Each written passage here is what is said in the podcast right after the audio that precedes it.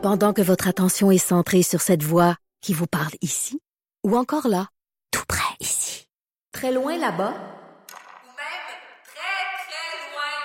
Celle de Desjardins Entreprises est centrée sur plus de 400 000 entreprises partout autour de vous. Depuis plus de 120 ans, nos équipes dédiées accompagnent les entrepreneurs d'ici à chaque étape pour qu'ils puissent rester centrés sur ce qui compte, la croissance de leur entreprise.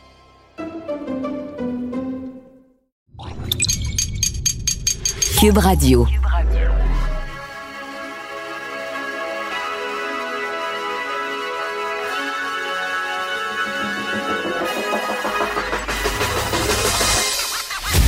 Jonathan Trudeau. Joe, Trudeau et Maude Boutet. Franchement dit. Cube Radio. Bon mercredi, aujourd'hui on est le 13 mai 2020, mon nom est Jonathan Trudeau, bienvenue à Cube Radio, bienvenue dans Franchement dit. Non, Maude Boutet n'est pas là aujourd'hui. Maude qui avait un petit euh, souci de santé, donc euh, je serai seul euh, à la barre de l'émission. Mais inquiétez-vous pas, c'est pas la COVID-19. C'est rien de grave, Maude, qui devrait être de retour avec nous demain. J'espère que vous allez bien en cette belle journée. Une journée qui est quand même, assez particulière parce que il y a une reprise des travaux parlementaires à l'Assemblée nationale. Deux périodes de questions consécutives aujourd'hui. La première qui a fini par débuter. ça a été très long. Ça a pris 50 minutes, ce qui m'a fait dire sur Twitter petit message aux parlementaires, là. Euh, arrêtez les concours de plaidoirie. Là. on a une occasion de réintéresser les gens à la chose politique. S'il vous plaît, ne la manquons pas en faisant des effets de toge puis des grandes plaidoiries. Euh, les gens veulent entendre des questions, veulent entendre des réponses. Alors euh, voilà, on aura assurément des bilans de ça un peu plus tard aujourd'hui. Avant d'aller rejoindre notre premier invité tout de suite, je veux qu'on entende évidemment un segment que vous avez euh, assurément regardé ou entendu, mais quand même, juste pour nous, remettre euh, dans le contexte, c'est le docteur Arruda hier euh, en conférence de presse avec le premier Legault qui s'est excusé pour cette fameuse vidéo qui a tant fait jason. On va écouter un extrait. Chaque nuit, à 2 heures du matin, je regarde des décès et j'ai le cœur qui me tourne. Donc, ça n'a jamais été mon intention de blesser qui que ce soit. Et j'ai compris plus jamais je utiliserai les médias sociaux dans ce contexte-là. Je vais écrire aux gens pour les remercier. Et puis je vous remercie je m'excuse encore. J'ai appelé la directrice du refuge pour m'excuser de la situation. Et je vous en remercie.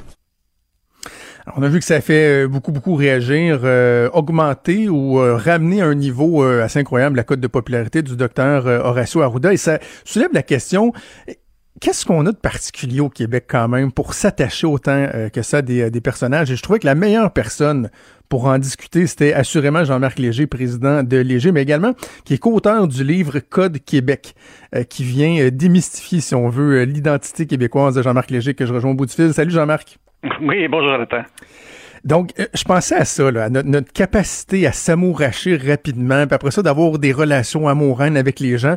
On dirait qu'il y a quelque chose de, particulier aux, Québécois. Puis, je veux juste relire, avant de te donner la parole, euh, une phrase qui résumait, dans, le cadre du lancement du, Code Québec en, 2016, qui résumait les, les sept critères que tu avais identifiés, qui disait « Les Québécois sont une mélange de folie latine, de tolérance amérindienne, de flegme britannique, d'obédience catholique, de ténacité nordique, de créativité française et d'optimisme Est-ce qu'à quelque part là-dedans, il y a un début de réponse à, ma question? Ah, totalement, totalement. Puis quand j'ai travaillé sur la différence québécoise, ça c'est mon métier de tous les jours. Les gens voient le politique, mais dans la réalité, je suis, un expert du marketing, puis c'est de voir la différence de comportement et d'attitude des Québécois. Puis cet élément-là d'émotivité qu'on a, trans, qu'on a, qu'on a appelé joie de vivre, là, c'est plus profond que ça. Nous, on aime ou on n'aime pas. D'abord, c'est l'émotion d'abord, puis le raisonnable vient après. Euh, par exemple, quand je teste une publicité au Québec, euh, l'institution est plus, euh, c'est-à-dire en Ontario, l'institution est plus importante que l'individu.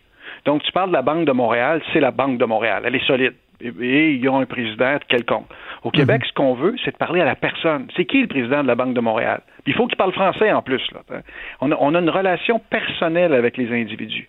Ce que fait Dr Arruda hier soir, c'est très québécois. Vous ne verriez pas Doug Ford s'excuser publiquement comme ça hmm. ou Donald Trump s'excuser comme ça. On est dans une réalité où nous, ce qu'on aime, c'est ça. On aime être dans l'émotion.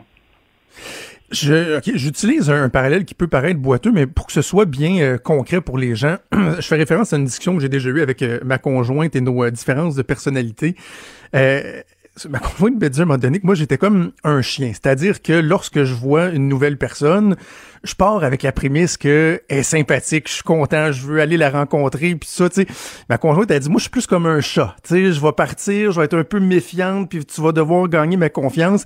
Est-ce que dans ce sens-là, les Québécois sont pas justement plus comme, comme les chiens, c'est-à-dire qu'on on part de la prémisse que les gens sont sympathiques, qu'on les aime, euh, trahissez pas notre confiance, mais on a un biais favorable euh, au départ? C'est tellement vrai. J'aime beaucoup cet exemple-là. Je vais le reprendre dans ma prochaine édition du livre. Parce que c'est tellement vrai. Moi, j'ai fait des conférences en France. Je suis allé à l'Assemblée nationale en France faire une conférence euh, auprès des parlementaires français. Puis un des éléments que je leur disais essentiellement, c'est que les Québécois sont des Français heureux. Hein. Mais ce que ça veut dire en arrière, c'est que nous, on est toujours ouverts. Vous savez, au Québec, c'est oui. C'est c'est toujours oui au départ, mais c'est un oui, mais. Ensuite, après un certain temps, on mène, on mène la barrière. Mais la barrière, elle est loin. Au départ, on reçoit ça positivement, puis il y a une barrière. En France, c'est non, mais ça commence par le négatif tout toujours la conversation. Et si tu passes à travers le mur du négativisme, là, tu peux avoir une relation avec un Français. Fait que tout ça pour dire qu'il y a une réalité différente. Nous, on a toujours un préjugé favorable au départ, jusqu'à temps qu'ils nous déçoivent. Cette composante-là, elle est partout. Là. Quand on achète un nouveau produit, on est les premiers à s'enticher du nouveau produit. On est le premier à le laisser aussi. On est les premiers à créer une solidarité qui est extrêmement forte, ce qu'on vit actuellement. Mais on est les premiers à reculer aussi. hein. Fait que ça, cette relation-là émotive est importante. Prenez par exemple, dans le domaine du marketing, euh, Walmart qui dit Everyday low prices, tous les jours les plus bas prix. Ça, là, un Canadien anglais, là, un Canadien anglais aime ça. C'est logique, c'est structuré. Les Québécois, ils croient pas. Si tu dis que t'as fait le 48 heures de, de, de telle compagnie est en vente pendant 48 heures de temps, là, c'est la folie. Nous, on va embarquer là-dedans. Petit moment émotif, intensif, on aime ça. Fait que c'est tellement vrai entre le chien et le chat. Mais euh, le chien et le chat s'entendent pas toujours, mais ça, on en parlera une autre fois. C'est ça, c'est ça. Mais dis- dis-moi, Jean-Marc, est-ce qu'en temps de crise, ce réflexe-là, il est, il est accentué dans le fond? On, on- on a besoin, on cherche des symboles, on cherche des modèles. euh, c'est exponentiel. La popularité de, de, de, de euh, M. Legault a atteint 94% au début Mm. de, la, de la prise. Moi, quand j'ai vu les premiers résultats, j'ai ça n'a pas de bon sens. Dans le reste du Canada, ça a toujours été autour de 75% On atteint des, des, des taux extrêmement forts. Là, ça a baissé un peu parce qu'après un certain nombre de semaines, les gens deviennent plus critiques. Mais et M. Legault et M. Arruda sont des personnalités extrêmement populaires comme on n'a jamais vu au Québec. Mais en même temps, il y a un risque avec ça, Jean-Marc. Moi, je, dans les premières semaines de la crise, déjà, je me remettais mes, mes habits de conseiller politique à l'époque, puis je me disais, je serais tellement inquiet de voir un taux de popularité comme ça à l'endroit de mon patron, parce que, euh, en même temps, plus t'aimes, plus le, le sentiment de c'est très fort ce que je veux utiliser, mais plus le sentiment de trahison, si on veut, là, il peut arriver rapidement, puis ça peut, ça peut se retourner contre une personne, alors que lorsque c'est relativement neutre, tu sais, ça peut demeurer, bon, euh, se moduler un peu, mais ça peut demeurer euh, relativement stable. Donc, il y a un risque à ça, n'est-ce pas? Mon père, qui est en politique aussi, Marcel Léger, il a été ministre des années euh, 80. Ben oui. là. Ce qu'il disait, c'est la phrase suivante, elle est savoureuse. C'est c'est quand on devient fort qu'on devient vulnérable. Ouais. Parce que là, dans le fond, là, tout le monde t'attaque. Là, oui, les gens sont sympathiques parce qu'on a une question de crise, mais il y a une question de temps. Euh, prenez Lucien Bouchard en 96 dans la crise du verglas. Sa popularité a, a atteint 75% dans le temps du verglas. L'élection suivante, en 98, il y a eu moins de votes que Jean Charest. Que, sais, Ça ne veut pas dire parce qu'il est très populaire que le lendemain, les gens vont voter pour lui. Là. Non, non, non, c'est pas aussi clair que ça, la relation. Parce qu'à travers le monde, tous les présidents, les premiers ministres sont populaires, sauf exception. Macron, taux de popularité moyen, cinquantaine de pourcents. Donald Trump, 42, 43% aux États-Unis. Euh, Bolsonaro au Brésil, peu populaire. Mis à part ça, là, les Angela Merkel, euh, les Boris Johnson, nommez-les tous à travers le monde, ils ont un taux de popularité qui passe le 70% Le gouverneur Cuomo, à New York, qui fait ses conférences tous les jours, il est au-delà Ah oui. de 70% Fait que la popularité est forte. Il y a un effet de solidarité qui est là, encore plus fort au Québec, mais qui existe partout. Parce que les gens veulent qu'ils aient raison. C'est plus que personnel. là. Les Québécois veulent que François Legault sache, exact- sache exactement ce qu'il fait, que M. Arruda a raison et à tous les jours, on va suivre. Hier, il demande de porter le masque. Là, vous allez voir la montée des Québécois qui vont se sentir que c'est important de porter le masque. Pas tout le monde, mais vous avez une tendance qui va être à la hausse parce que on veut qu'ils aient raison. C'est notre vie qui en dépend. Euh, parlant du taux de popularité, j'ai envie qu'on aborde ensemble quelques éléments du, du sondage hebdomadaire qui a été euh, publié dans les dernières heures par euh, Léger, qui est fait à l'échelle canadienne, donc qui permet aussi de voir certaines distorsions en- entre, les, entre les provinces. Justement, sur le, le taux de popularité, on est passé de, de sommet à quoi 94% Là, on est revenu à 77% ce qui, on en convient, très, très, très élevé. Mais est-ce que tu considères que la chute est, quand même rapide à ce, temps- à ce, à ce moment-ci? Ben, est directement lié au confinement où là, les perceptions sont beaucoup plus tranchées. T'es pour ou t'es contre le confinement? Fait qu'à cet égard-là, il y a des gens qui, qui ont une position plus tranchée.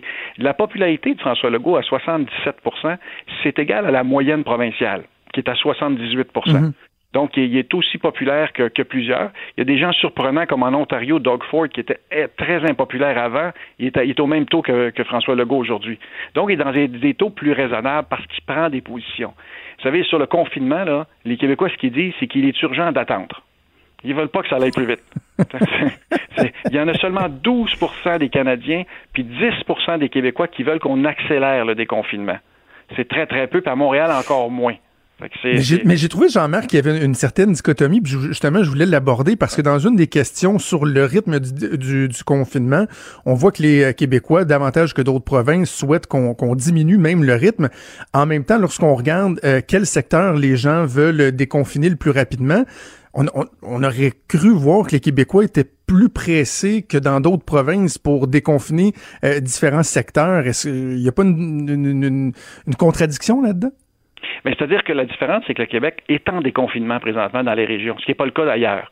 Fait que quand on leur dit, vous aller plus vite ou moins vite, c'est par rapport à la situation actuelle. Fait que les gens veulent qu'on maintienne le déconfinement actuel, puis certains même le ralentir. Parce que justement, en région, on déconfine, puis à Montréal, on déconfine pas. Seul le Nouveau-Brunswick, la Saskatchewan, actuellement, est en déconfinement.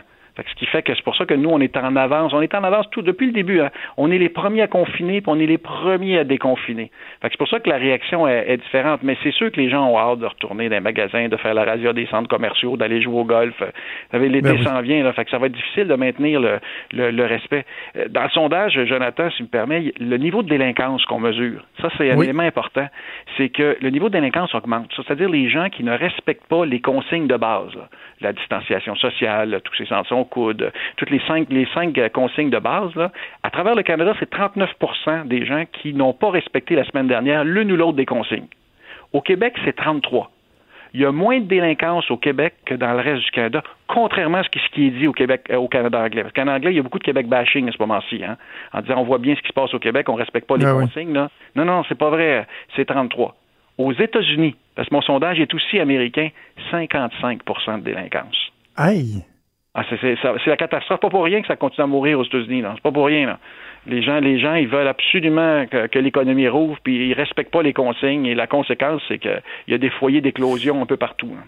Et, et comment qu'on le compare par rapport aux, pré- aux précédentes éditions du, du sondage? Parce que certains disaient, oh, est-ce qu'on a vu un relâchement? Parce qu'il y avait euh, certaines contradictions dans le message du gouvernement par rapport au rythme de déconfinement. Il y a le printemps qui arrive, les gens regardaient l'affluence dans les parcs. Est-ce que ça se maintient, ce, ce taux de, de, de, de discipline-là chez les Québécois ou non, ça, non, ça de moins en moins. Au Canada anglais ou autre, et aux États-Unis, le, le taux de délinquance augmente de façon importante, mais il faut dire qu'on commence à déconfiner aussi. Fait que certains, a sortir publiquement, sortir à l'extérieur uniquement pour des besoins essentiels, dans les régions, c'est pas nécessaire. Ils peuvent commencer à ouvrir. Fait que le niveau de délinquance est aussi le fait qu'on essaie, qu'on commence à déconfiner. Mais c'est quand même dangereux parce que les consignes, il faut les suivre le, plus possible. Puis le peuple, est, après huit semaines, en aura le bol. Mais il y a une autre donnée du sondage, Jonathan. 57% disent qu'ils sont stressés de sortir de la maison. Fait que là, Oui. les gens qui nous écoutent, là, il y en a plus qu'un sur deux qui disent Moi, là, quand je sors dehors, je suis stressé. Ça, c'est une nouvelle réalité qu'on n'est pas habitué, ça. Fait que là, Mais il y en a moins au Québec un peu, hein? il y en a un peu moins au Québec, un peu moins stressé. On a un peu plus de joie de vivre au Québec. Là, on est souvent c'est. mais mais l'élément majeur là, c'est que plus on va avancer, plus le niveau de stress risque d'augmenter si la pandémie ne diminue pas. Là. Parce que là, on va être en contact de plus en plus avec des gens autour de nous. Et les gens respectent pas toujours le 2 mètres hein, de, de- entre les deux. Fait que là, le, Ouais. le niveau de stress est là. Parce que cette crise-là, elle était d'abord sanitaire, donc une préoccupation de notre santé. Elle s'est transformée en crise économique, mais les gouvernements ont intervenu massivement pour. Tu sais, il y a 20% des Canadiens qui ont reçu leur chèque, 5,4 millions de personnes qui ont reçu leur chèque de 2000 Une chance que ce chèque-là ait été donné. Ça a permis de soutenir ça, mais l'économie est à vacille et ça se transforme tranquillement en crise de santé mentale où le stress Absolument. prend le bord. Puis il y a beaucoup de gens qui ont de la difficulté à vivre avec ça. Euh, il y a différentes études, là, on parle entre 10 et 15% de la population là, qui ont des problèmes psychologiques liés à, à ça. Et c'est un taux comme les autres crises. Euh, Fort McMurray, il y a eu 20% de gens qui ont eu Mm. un problème de santé mentale ou euh, l'inondation à, Saint- à Sainte-Marthe-du-Lac ou euh, le lac Mégantic. à chaque ouais. fois qu'on sort d'une crise, euh, il y a un problème de, de rééquilibre. Absolument. Je- au début de la crise, rapidement, j'avais publié une chronique dans le journal qui s'intitulait L'autre crise et je disais que malgré l'ampleur de la crise de santé publique, j'étais encore plus préoccupé par l'autre crise, celle-là euh, dont tu parlais. Jean-Marc, c'est super intéressant. Juste, je, je rappelle aux des jeunes. Surtout auprès Oui. des jeunes. C'est Oui. nos jeunes qu'il faut surveiller. Les parents, enfants, là, nos jeunes ne parlent pas beaucoup. Là. C'est eux qui sont les plus stressés avec ce qui se passe. quand on pense aux jeunes du secondaire aussi qui peuvent pas retourner à l'école encore pour euh, pour l'instant. Euh, Jean-Marc, je rappelle aux gens là, qui seraient intéressés par euh, le Code Québec, ça a été publié en 2016 aux éditions de là, mais il y a un site internet qui est dédié à ça, le codequebec.com, si vous voulez en apprendre davantage pour euh, les particularités, au sujet des particularités des Québécois. Jean-Marc Léger, président de la firme de sondage Léger, merci beaucoup, c'est toujours un plaisir. Au plaisir, Jonathan. Au revoir. Salut. Vous écoutez Franchement dit.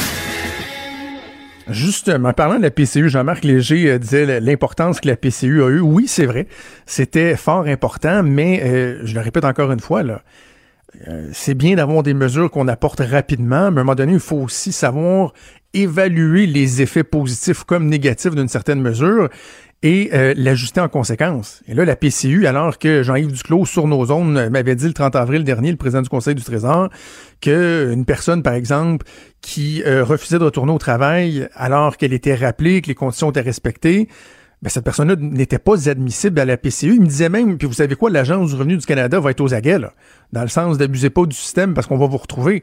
Et là, finalement, dans les derniers jours, on apprend que non, non, il semblerait que euh, non, c'est correct, vous pouvez continuer à bénéficier de la PCU. Mais pendant ce temps-là, il y a plein de, euh, de gens qui disent Ouais, mais on a un problème, on a de la misère à, ramener notre monde. On va discuter donc de la situation avec Charles Milliard, qui est le président directeur général de la Fédération des chambres de commerce du Québec. Monsieur Milliard, bonjour. Bonjour, M. Trudeau. Avant qu'on parle de, de la PCU comme telle et euh, des questions que ça soulève, des effets pervers, question que je voulais absolument vous poser par rapport à la séquence euh, des annonces du gouvernement et des impacts que ça a pu avoir. Parce que la fameuse subvention salariale que vous demandiez, vous avez été parmi les, les premiers à le demander, on s'en était parlé au tout début de la crise, la subvention salariale de 75 elle a été annoncée quand même un bon moment après la fameuse PCU. Est-ce que ça, ça a eu un, effet négatif sur l'efficacité de la subvention salariale? Est-ce qu'on n'aurait pas dû annoncer la subvention salariale avant la PCU pour optimiser le maintien des, des employés euh, euh, à l'emploi finalement? Oui. Ben écoutez, c'est une excellente question. Je pense que le plus tôt la subvention salariale euh, arrivait, le mieux, le, plus on pouvait garder le lien d'emploi et, et diminuer les gens qui auraient besoin de mesures d'urgence comme la PCU. Mais ceci étant dit, écoutez, là, euh, c'est difficile de jeter le blâme sur qui que ce soit en ce moment. Je pense que le gouvernement a répondu rapidement par un, un- tout un train de mesures. Puis on était les premiers à saluer les nombreux investissements. Maintenant, comme vous l'avez dit en introduction, il faut se questionner est-ce qu'une mesure de crise c'est une mesure de relance. Et la réponse après après euh, analyse, c'est c'est non. C'est des choses très différentes et c'est pour ça qu'il y a des modifications qui doivent être faites.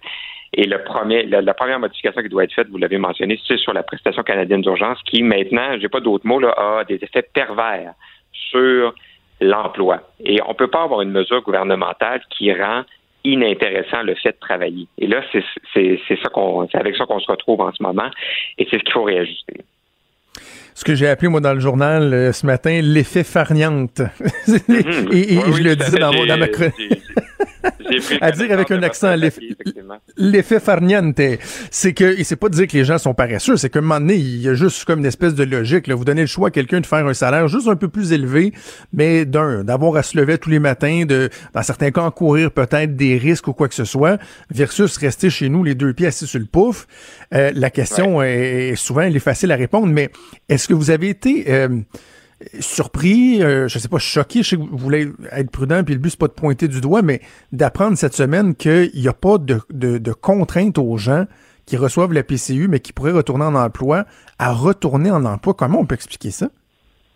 Ben, je vous dirais que c'est un peu le, le, monde à l'envers parce qu'on on s'en est parlé, vous et moi, il y a quelques, quelques semaines, hein, de l'importance pour le gouvernement fédéral de générer rapidement des chèques pour la population parce que le besoin était immédiat. Euh, mais par contre, il faut quand même que les filets sociaux qu'on a ils soient contrôlés, qu'ils soient balisés, surtout si la crise perdure. Donc là, on est dans l'étape où on réfléchit à l'extension des mesures. Le premier ministre Trudeau a annoncé l'extension de la subvention salariale, même si les, dé- les détails viennent euh, vont être connus plus tard. Et là, maintenant, on va devoir réfléchir à l'extension de la PCU. Alors, c'est là qu'il faut vraiment euh, poser des gestes et revoir ça, parce que vous avez raison. Moi, je ne dis pas que les Québécois et les Canadiens sont paresseux, loin de là. On a été des semaines à leur dire de pas aller travailler, mais là, on peut pas avoir des mesures qui les empêchent d'aller travailler parce que comme tout bon euh, comme tout bon travailleur, ben, ils font des calculs puis ils se disent ben si exemple la, la, PCU étudiante, hein, si je travaille 20 heures semaine et que j'encaisse la prestation, ça va être la, je vais avoir le même montant d'argent mensuel que si je la prends pas et que je vais travailler 44 heures. Alors, c'est bien beau de, de dire qu'on on a des mesures comme, euh, comme l'appel au champ, exemple, que le gouvernement a fait en agriculture, mais il y a aussi l'appel du patio, hein, qui, qui peut être assez criant aussi. Puis je comprends les gens de se poser la question. Dites, euh, dites-moi, je- ce que j'aime de, de votre organisation, la Fédération des chambres de commerce du Québec, c'est que on reconnaît les entrepreneurs qui sont à la recherche de solutions. Là. Contrairement à certains discours syndicalistes qui ne, ne font que dénoncer, dénoncer, dénoncer, s'insurger, normalement, vous proposez des solutions. Là, dans le cas de la PCU, avez-vous des, des- des modulations, des, des orientations en tête qui permettraient de, oui, garder euh, ce qui était au cœur de cette mesure-là, c'est-à-dire d'aider les gens qui sont dans une situation très problématique, mais d'éviter les effets pervers. Est-ce que il y, a- y a moyen d'y arriver? Ben, je ne veux pas entrer dans tous les détails techniques, là, mais je pense que l'assurance emploi, qui est une mesure qui fonctionne très bien depuis plusieurs décennies, devrait inspirer la PCU, c'est-à-dire qu'on a des mesures de, support social, mais il y a toujours, il y a toujours un peu de contrôle qui vient pousser le- les personnes à reconsidérer de retourner en emploi, sinon il y a des conséquences négatives. Alors, il y a, il y a tout lieu de s'inspirer du, euh, du, euh, du système de l'assurance emploi pour ça. Euh, parce que la seule raison qui devrait permettre aux gens de toucher la PCU avec la relance qui s'amorce, c'est des raisons sanitaires. Ça peut pas être des raisons de calcul financier.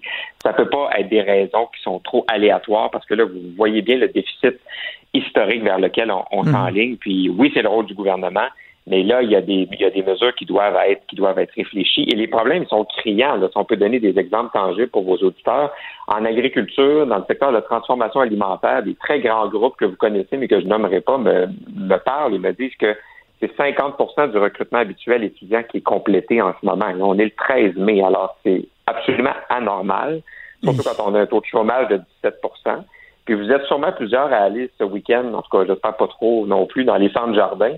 Euh, et euh, il y en a deux qui me mentionnaient, entre autres, qu'il devait avoir une quinzaine de gens aux caisses et, euh, et à la réception, puis il y en avait cinq samedi. Parce que y a les, les jeunes ne veulent pas rentrer travailler.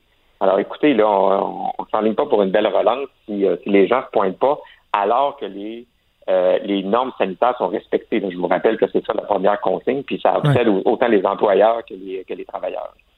Mais on vous répond quoi du côté des autorités gouvernementales ou des députés à qui vous parlez ou des ministres? Est-ce que est-ce qu'ils sont sensibles à ça? Est-ce qu'ils comprennent la, réalité, les, les- effets négatifs que ces mesures-là ont pour certains? Ben, je pense que oui, honnêtement, depuis quelques jours, on, augmente un peu le, le, son du tambour sur ce- cette mesure-là et ils sont justement dans la période où ils doivent réfléchir à l'extension de cette mesure-là. Alors, je pense que on va continuer à, rappeler ce point-là parce qu'on a été les, on est des associations qui veulent valoriser le travail, les employeurs, les travailleurs. Alors, on va certainement pas se taire s'il y a des mesures qui viennent faire l'effet inverse. Je pense que c'est juste notre rôle aussi de le faire. Dernier élément que je voulais aborder avec vous, euh, bon, tout ce qu'on vient que le déconfinement à Montréal, là, la situation elle est trop problématique en ce moment pour procéder. C'est repoussé au 25 mai pour l'instant, mais jusqu'à quel point le reste de l'économie du Québec est, est- est à même de, de fonctionner, de, de prospérer euh, si Montréal demeure sur sur le hold. Là. Tu sais, On dit souvent que euh, bon, certains Ouais. diront que Montréal c'est un des deux poumons économiques du Québec, d'autres diront que c'est carrément le poumon économique du Québec. Juste en termes d'approvisionnement, de circulation des biens, etc. Est-ce que est-ce que le reste du Québec peut continuer, euh, Mm. peut opérer sans que Montréal soit dans, dans le coup? Hum, Je suis content que vous me posiez la question parce qu'effectivement, dans les régions, en ce moment, ça se passe relativement bien. J'ai eu l'occasion, à travers la Fédération, de parler à des gens aux Îles-de-la-Madeleine, à Bécancour, en Outaouais. Les choses se passent bien, mais c'est évident que le, le, le poumon économique euh, et je dirais logistique aussi en termes d'approvisionnement au Québec, c'est Montréal. Alors plus plus il y aura une distance entre la réouverture des régions et la, réouverture de Montréal, plus ce sera difficile. Ceci étant dit, on doit avoir le hockey des, des, des, des, euh, Mhm. des autorités sanitaires, mais euh, je pense pas que le Québec peut fonctionner à pleine vapeur sans Montréal et je crois pas que quelqu'un de santé pourrait penser ça non plus. Donc, on s'entend que le message, c'est pas qu'on doit outrepasser les recommandations de la santé publique, mais c'est de tout mettre en œuvre pour qu'on puisse euh, justement passer à autre chose euh, rapidement euh, et réouvrir Oui. euh, l'économie montréalaise. Oui, et un des puis il faut définir c'est quoi Montréal aussi. Hein? Les voix se font Oui. de plus en plus fortes sur la, la communauté métropolitaine de Montréal. Est-ce que c'est le bon, le, la bonne mesure de limitation Est-ce que Belleuil a vraiment quelque chose à voir avec Côte-des-Neiges et Montréal-Nord à titre d'exemple? Je pense que poser la question, c'est y répondre. Mhm. Charmian, vous êtes président de la Fédération des chambres de commerce du Québec. C'est toujours un plaisir. Merci d'avoir pris le temps de nous parler. À bientôt, bonne journée. Merci, au revoir. Pendant que votre attention est centrée sur vos urgences du matin, vos réunions d'affaires du midi, votre retour à la maison ou votre emploi du soir, celle de Desjardins Entreprises est centrée sur plus de 400 000 entreprises à toute heure du jour. Grâce à notre connaissance des secteurs d'activité et à notre accompagnement spécialisé, nous aidons les entrepreneurs à relever chaque défi pour qu'ils puissent rester centrés sur ce qui compte, le développement de leur entreprise.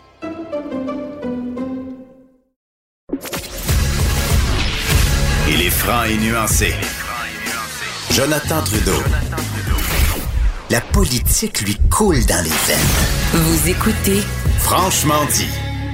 Avant d'aller à notre prochaine invité, une petite nouvelle de dernière heure euh, qui va euh, faire plaisir, je pense, à bien des gens. On vient d'avoir un avis de convocation, convocation pardon, à 15h30 cet après-midi.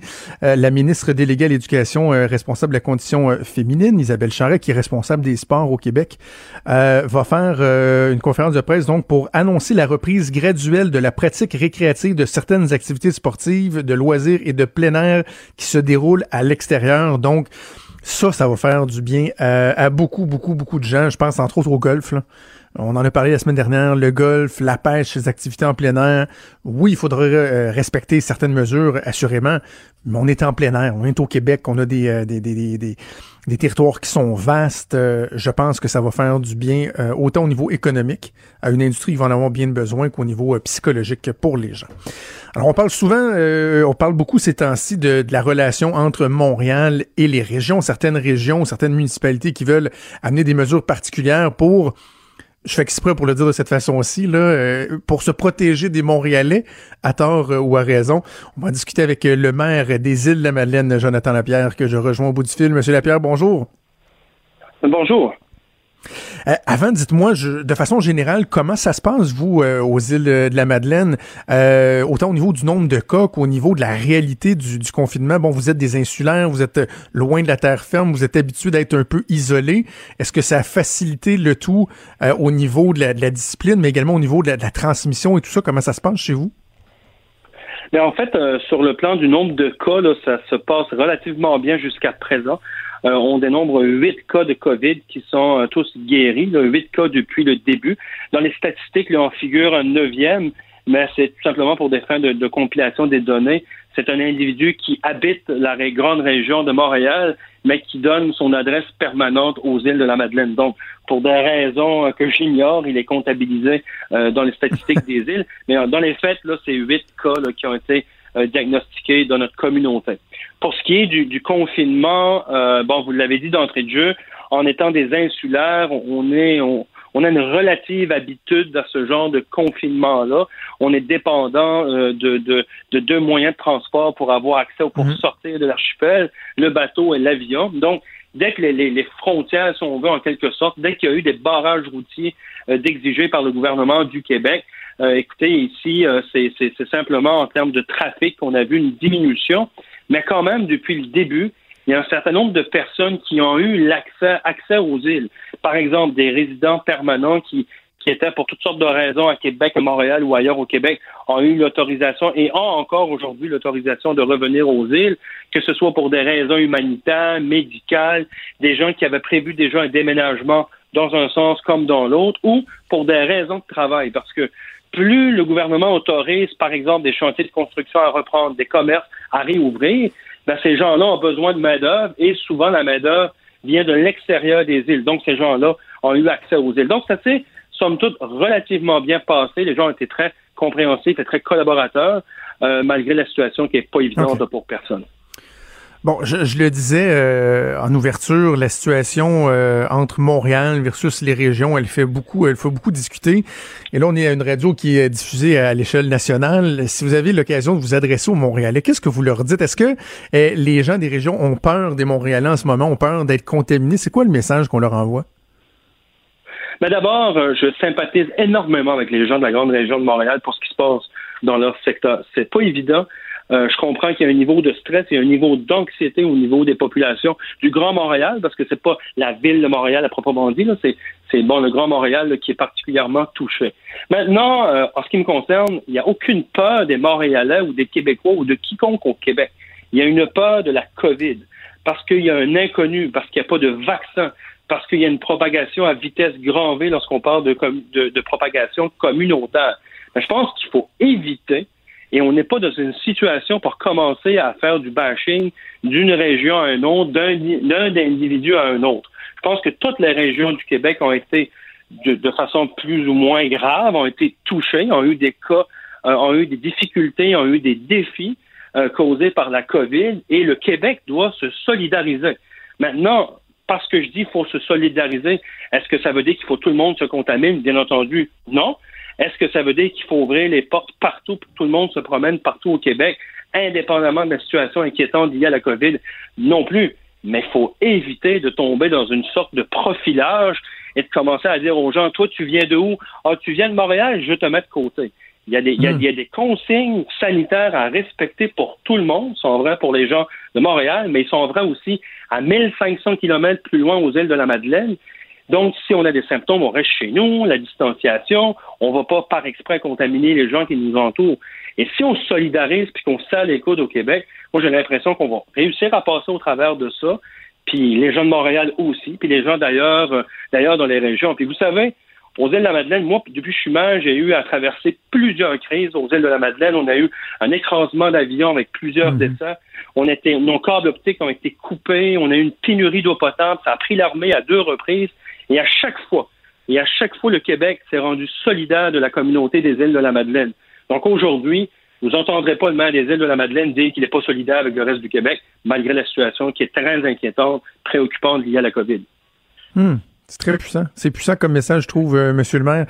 Mais là, il y a la saison touristique qui va s'amorcer. Puis bon, on comprend qu'il y a des endroits où on va demander aux gens de respecter un confinement. Bon, quelqu'un qui revient s'établir, euh, euh, respecter un confinement de 14 jours. Mais évidemment, si vous avez des, des, touristes, des visiteurs qui viennent passer une semaine ou deux aux îles de la Madeleine, on peut pas vraiment leur demander de se confiner pendant 14 jours avant de commencer leur séjour. Ils vont, ils retourner avant même d'avoir mis le pied dehors. comment, comment comment comment ça va se passer? Bien évidemment non. Et, en fait, nous, euh, pour, pour assurer notre monde, notre population, puis, traverser cette situation-là étape par étape, on a demandé, on s'est imposé en quelque sorte euh, des mesures de, d'isolement particulières. Donc, on demande une quarantaine à toute personne qui va arriver aux îles entre le 18 de mai et le 15 de juin. Ce n'est pas une mesure qui est valide pour tout l'été et on rassure ceux et celles qui viendront aux îles cet été. On leur demandera pas d'être en quarantaine, évidemment, dans leurs vacances si évidemment ils ont l'autorisation de venir. Cette mesure-là a été mise en place parce que le 18 mai coïncide avec la réouverture, si on veut, de la région Gaspésie-les-Îles, et le 15 de juin coïncide avec normalement l'étape de déconfinement des provinces voisines, parce que nous, on dépend beaucoup des provinces voisines, mhm. qui est l'île du Prince-Édouard et le Nouveau-Brunswick, qui ont leur propre plan de déconfinement. Donc, on s'est dit, tenant compte de ces deux réalités-là, on va demander une quarantaine aux gens qui vont arriver du côté des îles. Et après, on fait le pari qu'à partir du 15 de juin, le gouvernement du Québec aura donné des directives en ce qui a trait à la saison touristique, comment elle va pouvoir se dérouler, euh, qu'est-ce qui va pouvoir être ouvert? Vous savez, on, a beau à dire que probablement les restaurants vont réouvrir, que les hôtels vont réouvrir, mais quelles vont être les conditions? Écoutez, euh, moi, aller au, restaurant, c'est une expérience agréable. On veut savoir un bon repas, on veut avoir une belle ambiance.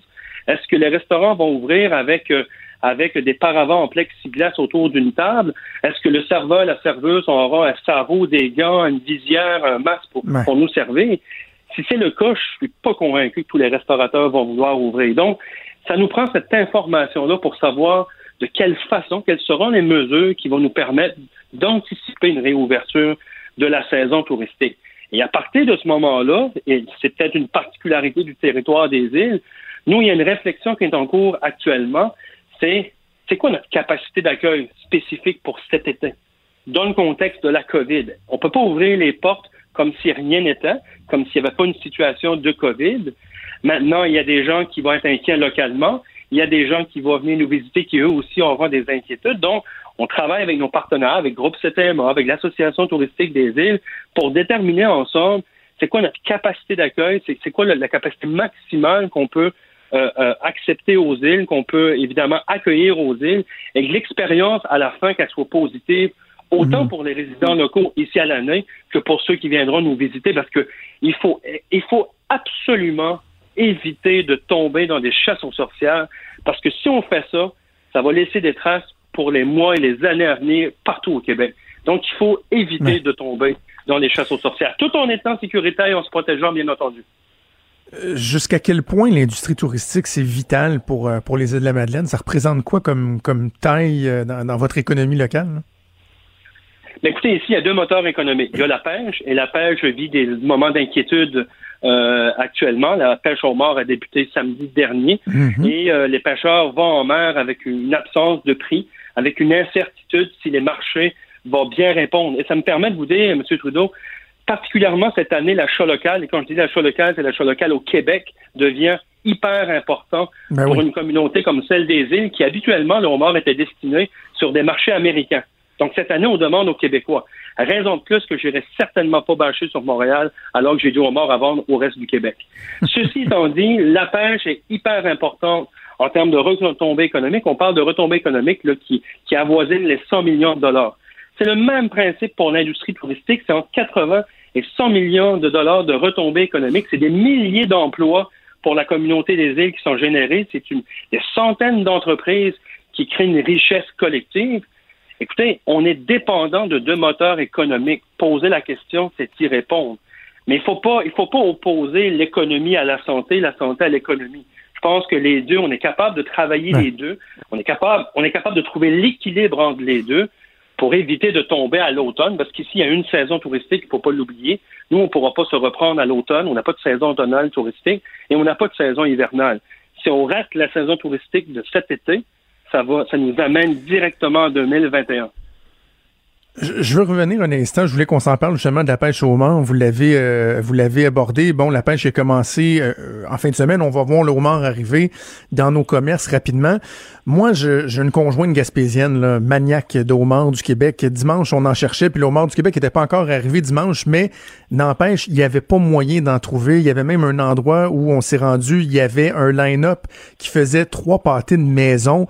Euh, ça semblait être très difficile à trouver. Donc là, on se dit, ben, ça augure plutôt bien, mais j'imagine que l'aspect restauration, le fait que les restaurants euh, ne fonctionnent pas, assurément pas au rythme usuel, ça représente euh, des pertes au niveau de l'activité, au niveau des, ventes. C'est ça qui inquiète les, pêcheurs?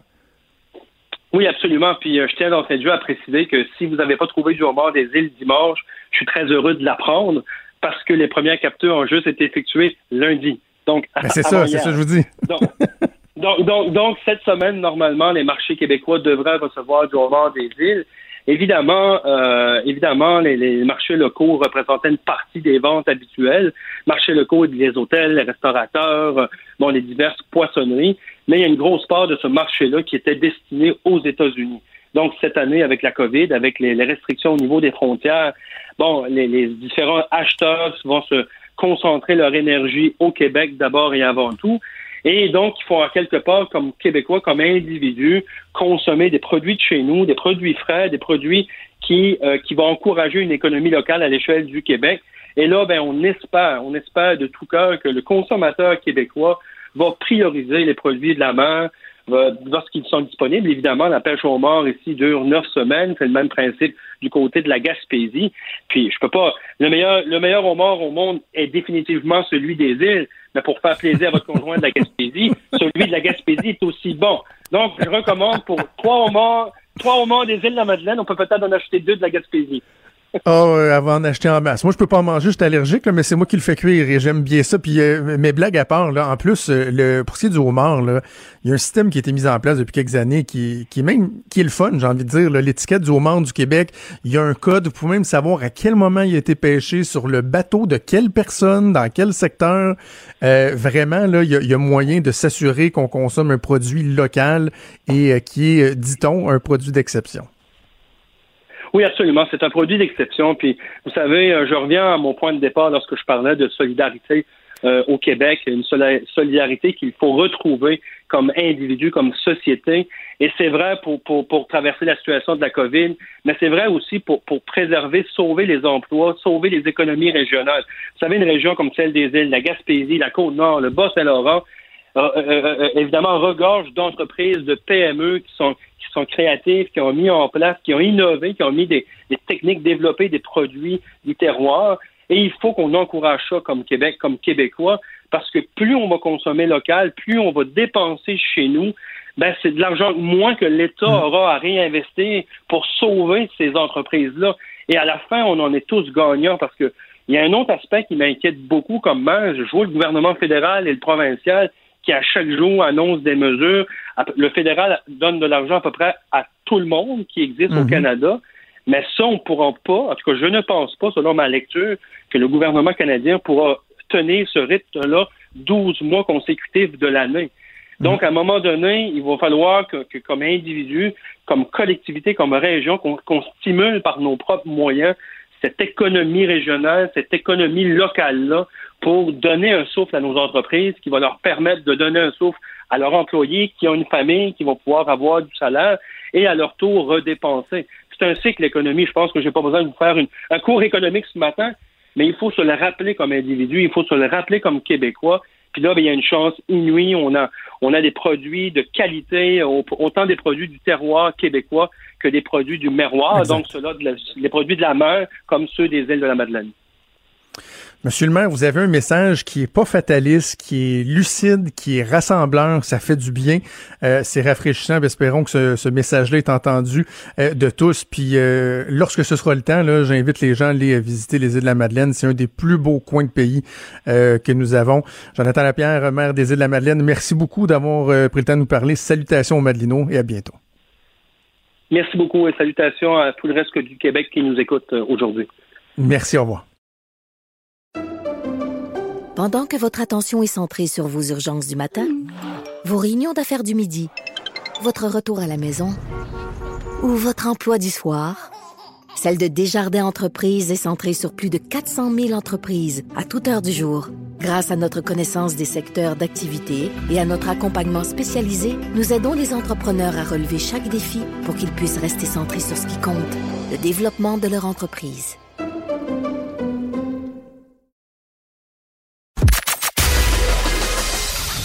Des débats, des commentaires, des opinions. Ça, c'est franchement dit. Cube Radio. Comme à chaque semaine, on rejoint l'historien et chroniqueur Denis Anjou bout. Salut Denis. Allô, Jonathan. Enfin, Denis? le printemps. Oui. Oui, enfin, il, faisait, il y avait de la neige hier. là. Il y avait de la neige Ouais, hier, mais là, on sent que ça s'installe. Tout à fait. Euh, 20 degrés en fin de semaine. Voilà. Denis, on parle beaucoup, de plus en plus de, de masques, du fameux masque qui serait euh, un Ben oui. changement assurément dans notre culture. On n'est pas habitué de voir ça. Et tu as voulu te pencher sur les origines du masque. Je trouve ça très Ben intéressant. oui, super intéressant. Vous savez, le masque, c'est quoi? C'est un dispositif que l'on l'on met pour cacher son visage, hein? on met des attitudes, et le masque existe depuis la nuit des temps, euh, Jonathan.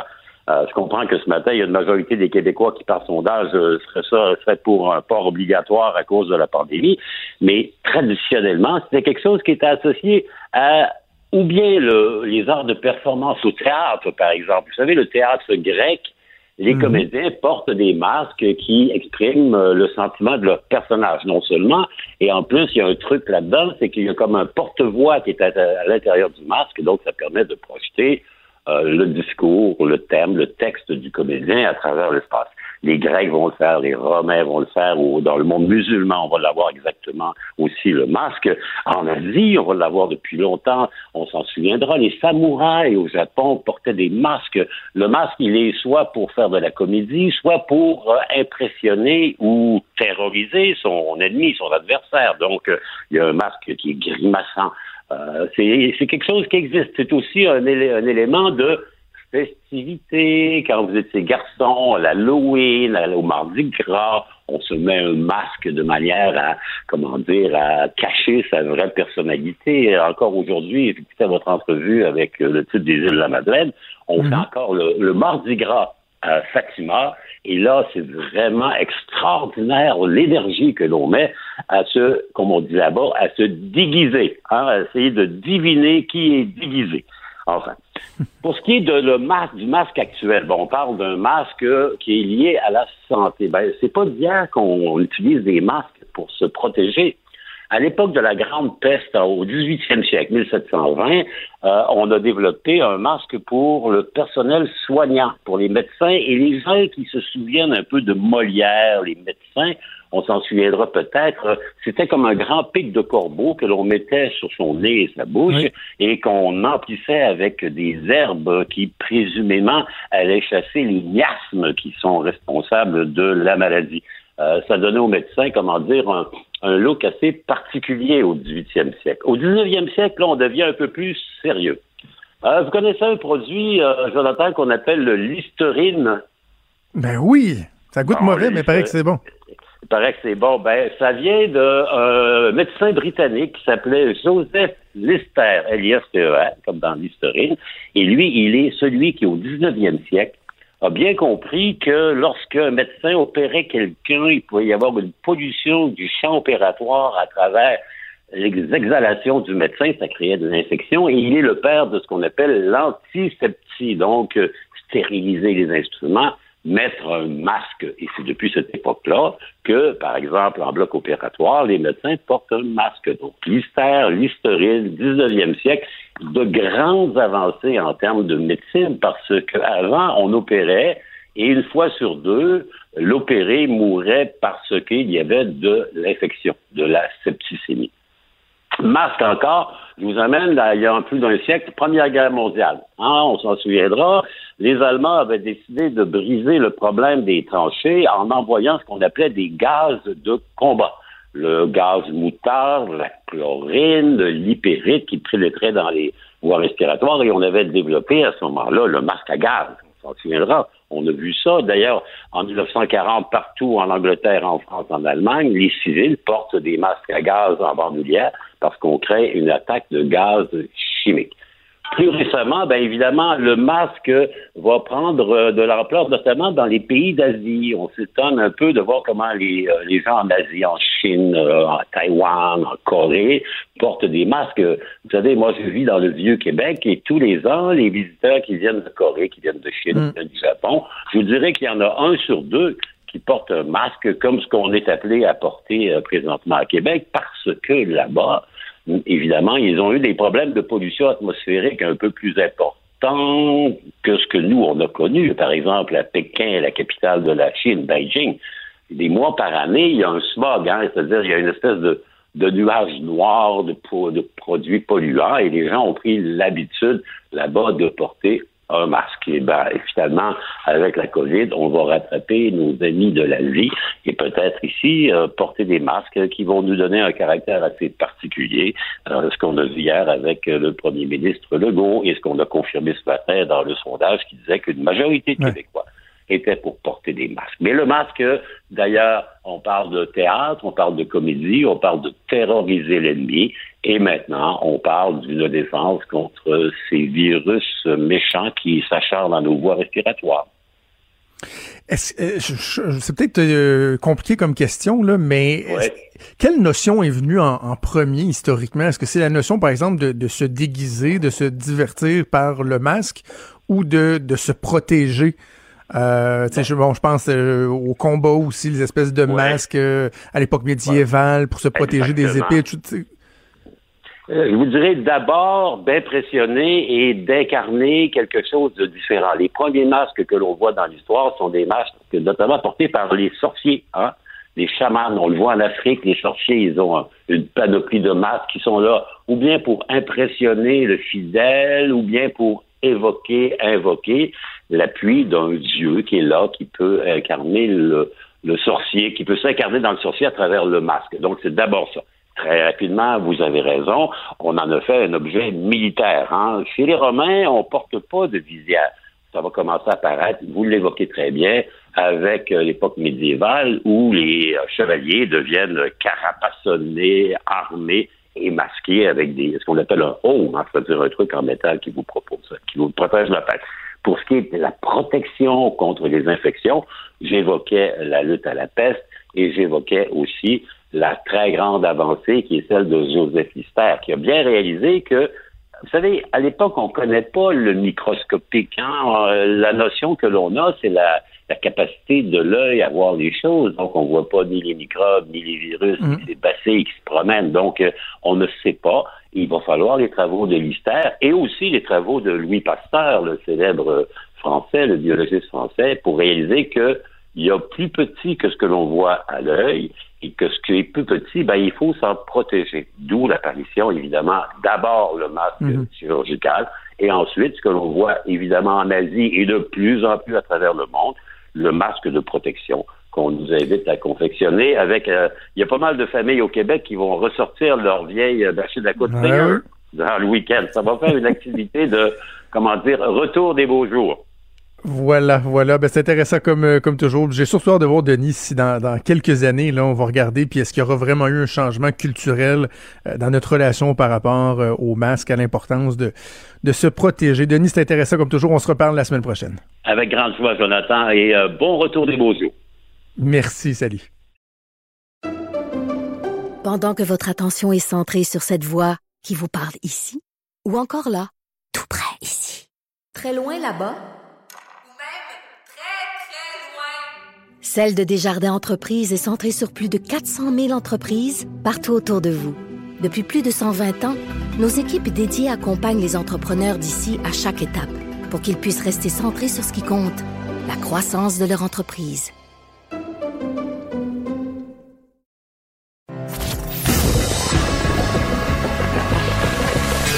Franchement dit. Appelez ou textez au 187 Cube Radio. 1877 827 2346.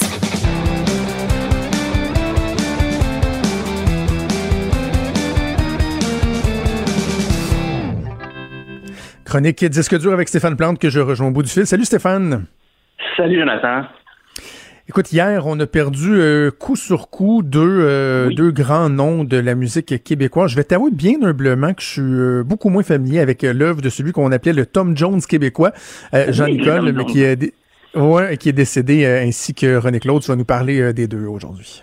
Oui, ben pour commencer, ça, Jean, Jean-Nicole, bref, retour sur sa carrière un peu, parce que lui est décédé en fait lundi soir, et donc on l'a appris dans la consternation hier. Ben, consternation, c'est parce que il y a pas longtemps, il faisait de la télé.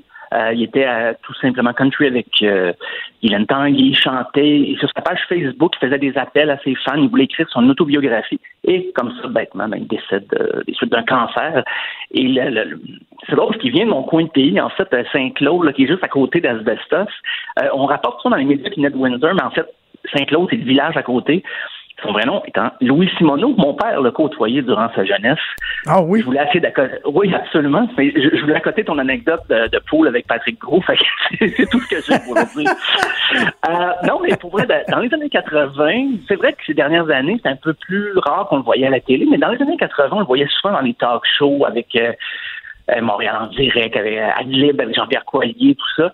J'en fais un de ses plus grands, peut-être son plus grand succès, et ça montre bien quel type de chanteur variété il était. On va écouter Old Lady Mary.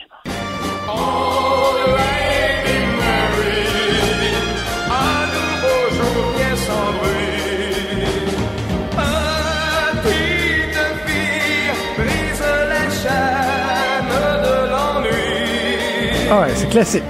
C'est classique de l'époque. Voilà. Donc, euh, il avait débuté il est, mort à 75 ans. Il avait commencé au début des années 60, déjà avec un groupe, euh, les Commanders. Pas eu tant de succès, quelques spectacles ici et là. Il a fait sa propre reprise de Mustang Sally, le classique de William Pickett, euh, Wilson Pickett, pardon. Et là, il va se réorienter à partir de 68 puis devenir ce qu'on appelle un chanteur de charme. Et c'est là peut-être la comparaison que Tom Jones va revenir à quelques reprises. On va le présenter souvent comme ça.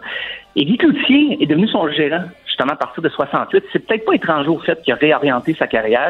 Guy Cloutier avait déjà suggéré à Johnny Farago de reprendre les airs d'Elvis et ça a changé sa carrière. C'est un peu la même chose qui est arrivé avec Jean-Nicole. Euh, il a fait le spectacle Le Retour de nos idoles euh, au cours des dernières années. Semble-t-il qu'il y a encore le feu sacré. En 2013, un album de composition originale et non de reprise des chansons dont il avait écrit paroles et musique. Mais euh, voilà, donc c'est arrêté lundi soir, ce qui m'amène à parler ben, d'une autre grande interprète qui nous a quittés. Un registre assez différent, je dirais, c'est René Claude. Euh, elle était aussi une grande interprète de la chanson québécoise, mais plus associée un peu aux boîtes à chansons, un peu plus intellectuelle, je dirais, parce qu'elle reprenait des chansons des, grands auteurs, des grands poètes comme euh, euh, Léo Ferré, Georges Brassens au Québec. Elle a chanté Ferland, euh, très tôt dans sa carrière. Elle est décédée euh, après avoir contracté la COVID-19. Donc, euh, elle avait aussi l'Alzheimer. On se rappellera le- l'an- dernier un hommage en mars 2019. Il y avait un hommage qui lui avait été rendu. Euh, on avait repris sa chanson euh, Tu trouveras la peine. Il y avait Ginette Renaud, Isabelle Boulay, Marie-Hélène Thibert, Luce Dufour, Marie-Hélène Pelletier. Euh, bref, il y, avait, il y en avait quand même. Il y avait même Céline Dion qui avait enregistré en différé, qui tenait à rendre hommage à René Claude. Mais on va écouter la version originale de la pièce Tu trouveras la paix.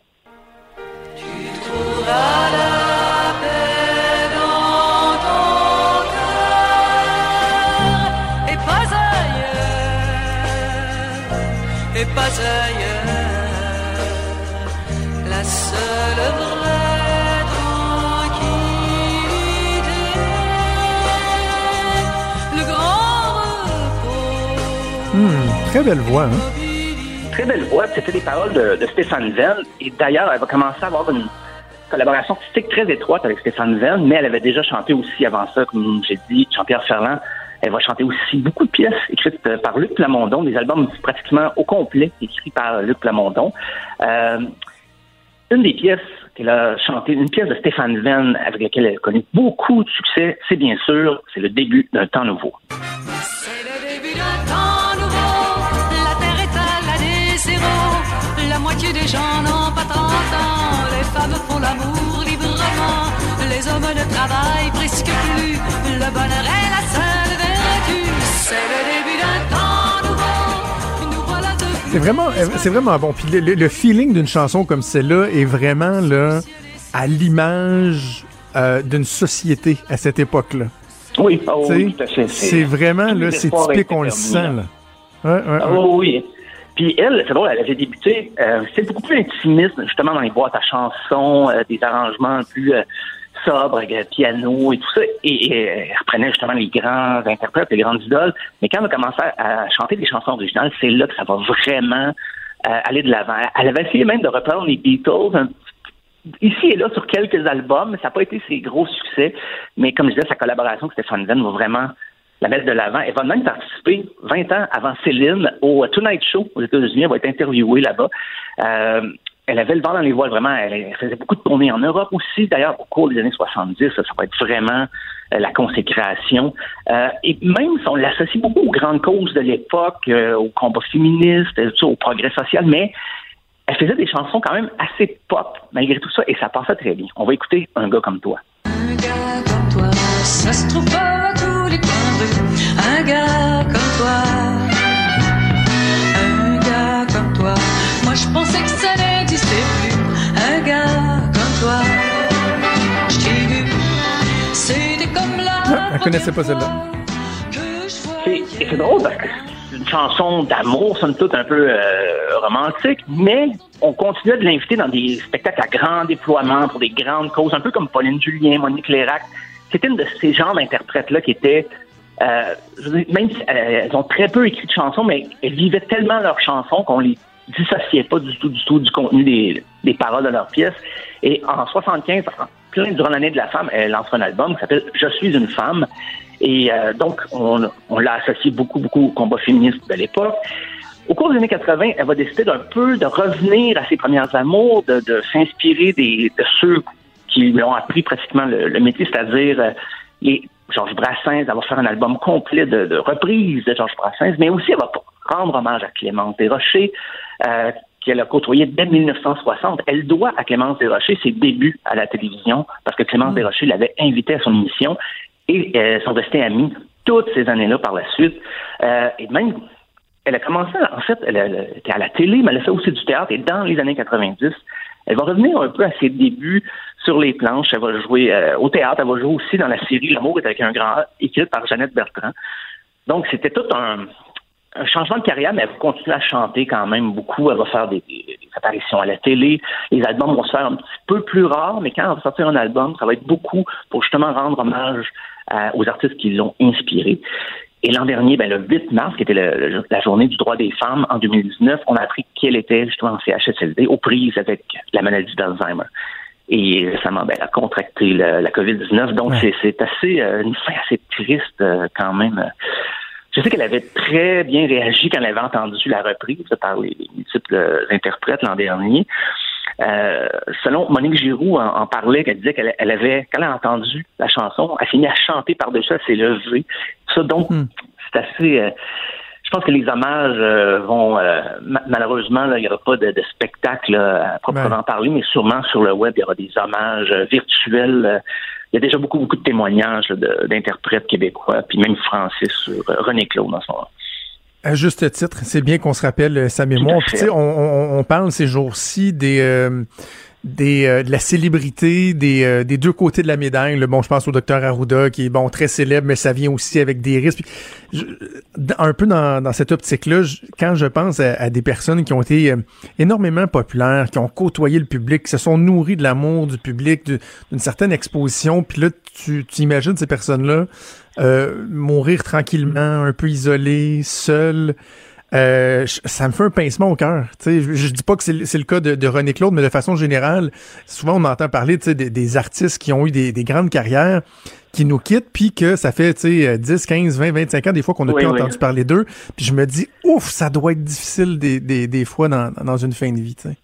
Ah oui, très difficile. Ben, aux prises avec la maladie, être un peu déjà être isolé un peu de, de, de tout le monde parce que tu combats la maladie d'Alzheimer. Et là, comme si c'était pas assez euh, combattre justement la, la COVID-19, Ah oui. c'était euh, mon Dieu, c'est une fin. Euh, tu sais, pourrait pas peut-être avoir de fin heureuse, mais quand même, je veux dire, on- Ouais. elle les- comme je dis, les hommages vont pleuvoir aujourd'hui et au cours de tout le restant de la semaine, j'en suis certain. Bon, on offre nos sympathies aux familles de Jean-Nicole et de René Claude. Merci beaucoup, Stéphane. On se reparle demain. À demain.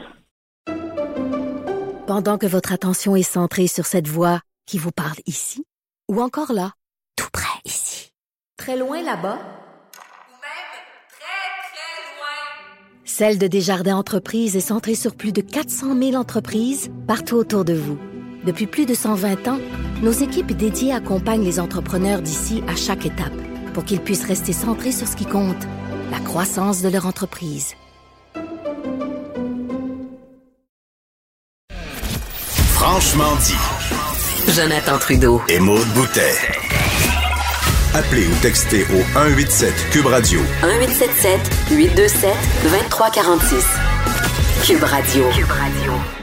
Après une longue absence, les parlementaires à l'Assemblée nationale étaient de retour en chambre, évidemment en nombre réduit, avec de nouvelles façons de faire, euh, mais étaient de retour en chambre pour euh, deux périodes de questions euh, successives. C'était d'ailleurs la première période de questions, évidemment, de la nouvelle chef de l'opposition officielle, Dominique Anglade. Avant d'aller à notre prochaine invité, peut-être entendre un extrait du premier échange entre la chef de l'opposition officielle et le premier ministre du Québec. Est-ce que le premier ministre peut nous dire pourquoi le Québec est la région la plus touchée au pays? Effectivement, quand on regarde le nombre de décès au Québec, qu'on compare avec euh, l'Ontario, parce qu'il faut comparer avec euh, une province qui a euh, une grande ville comme Montréal, on est obligé de constater qu'il y a plus de décès au Québec. À peu près 90% des décès viennent des résidences de soins de longue durée. Malheureusement, depuis plusieurs années, on était à court de personnel dans les CHSLD, donc mal préparés à faire face à cette pandémie.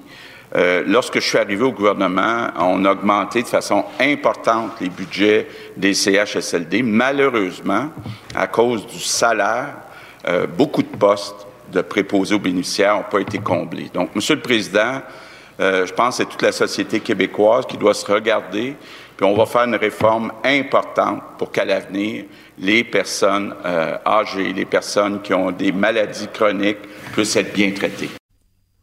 Parmi les parlementaires qui étaient présents en Chambre aujourd'hui, le ministre de la Famille, Mathieu Lacombe, que je joins au bout de fil. Monsieur le ministre, bonjour. Bonjour, Monsieur Trudeau.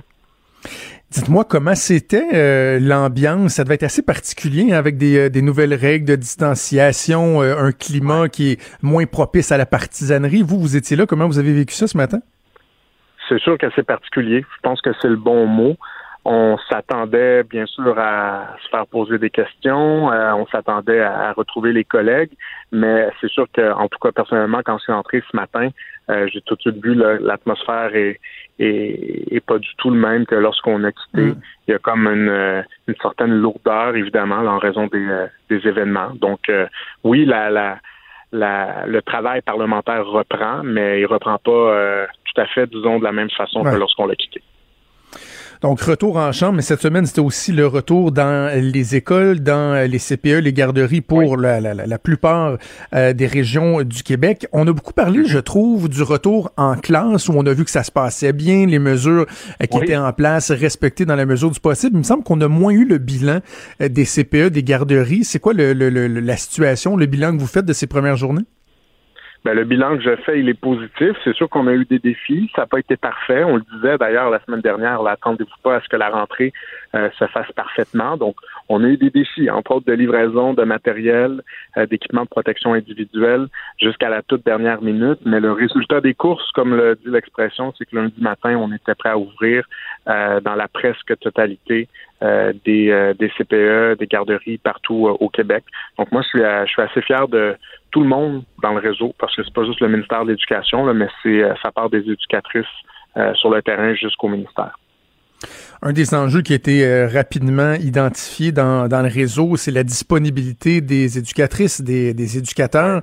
Et là, on a appris euh, que hier, il y a euh, donc un arrêté ministériel ou en tout cas de nouvelles règles qui ont été approuvées qui vous permettent d'élargir, si on veut, le spectre des gens qui peuvent venir travailler dans les, services de garde. Bon, on parle même d'animateurs de camp de qui pourraient être appelés à remplacer des éducatrices, des cégepiens en deuxième année de technique d'éducation qui vont obtenir plus rapidement l'échelle salariale réservée au personnel, dit-on, qualifié.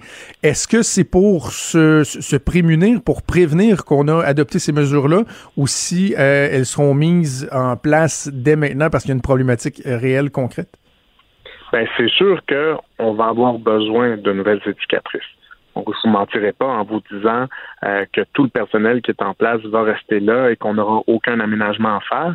On a des éducatrices qui vont devoir se retirer parce qu'elles ont un problème particulier de santé. Donc, la santé, c'est la priorité. Elles, ne pourront pas travailler avec les enfants. Ça fait en sorte qu'on va devoir aller recruter de nouvelles éducatrices au moment où on avait déjà une pénurie de main-d'œuvre ou une rareté plutôt de main-d'œuvre avant la pandémie. Donc, ça fait en sorte que oui, euh, il faut mettre des moyens sur la table pour tout de suite donner aux CPE euh, des, des, des, solutions pour être capable d'embaucher s'ils ont un problème de main-d'œuvre. Euh, donc un manque d'éducatrices dans, dans leur CPE, leur garderie. Là, je vous avoue que l'exemple des camps de jour, c'est pas mon préféré. Euh, c'est assurément pas le scénario euh, idéal. Je préfère euh, de loin là, qu'on embauche, comme on le suggère, des éducatrices spécialisées, des techniciens en travail social, qu'on augmente les heures du personnel qui faisait seulement du remplacement, qu'on embauche des étudiantes en technique d'éducation à l'enfance, même si elles n'ont pas terminé. Donc, je pense qu'avant qu'on se rende au personnel de camp de jour, on, on, devrait, on devrait avoir comblé une bonne partie de nos besoins.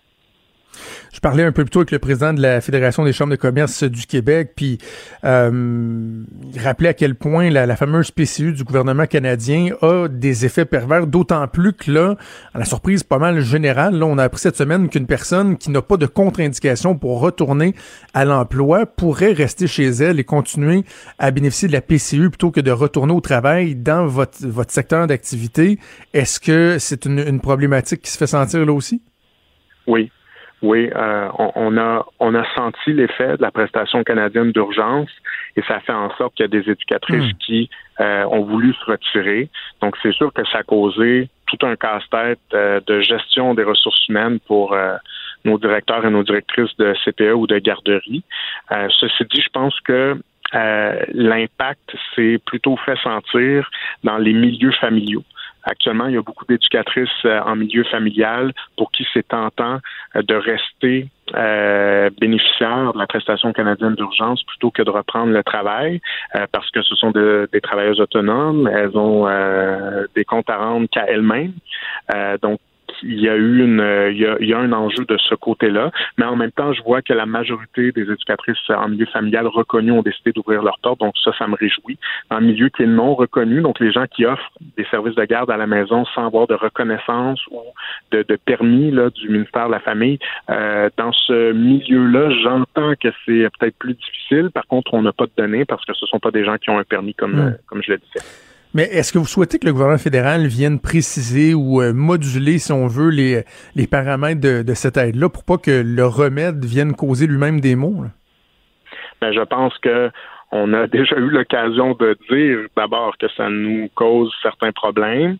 Je pense que mon homologue fédéral est bien au courant de ça. Euh, on a sensibilisé, c'est certain, le gouvernement fédéral aux effets que ça a sur euh, sur les mesures que nous, on souhaite mettre en place au Québec. Puis euh, on a vu euh, la réponse de M. Trudeau. C'est ça. On a vu la réponse de M. Trudeau, qui s'est d'ailleurs fait poser euh, la question là, précisément au sujet des éducatrices. C'est sûr qu'à la suite de ces commentaires, les associations ont été inondées d'appels d'éducatrices qui qui ont dit donc qui, ont dit qu'elles souhaitaient continuer de bénéficier de la PCU plutôt que de retourner au travail. Donc c'est sûr que ça nous ça ajoute, disons, à notre charge de travail.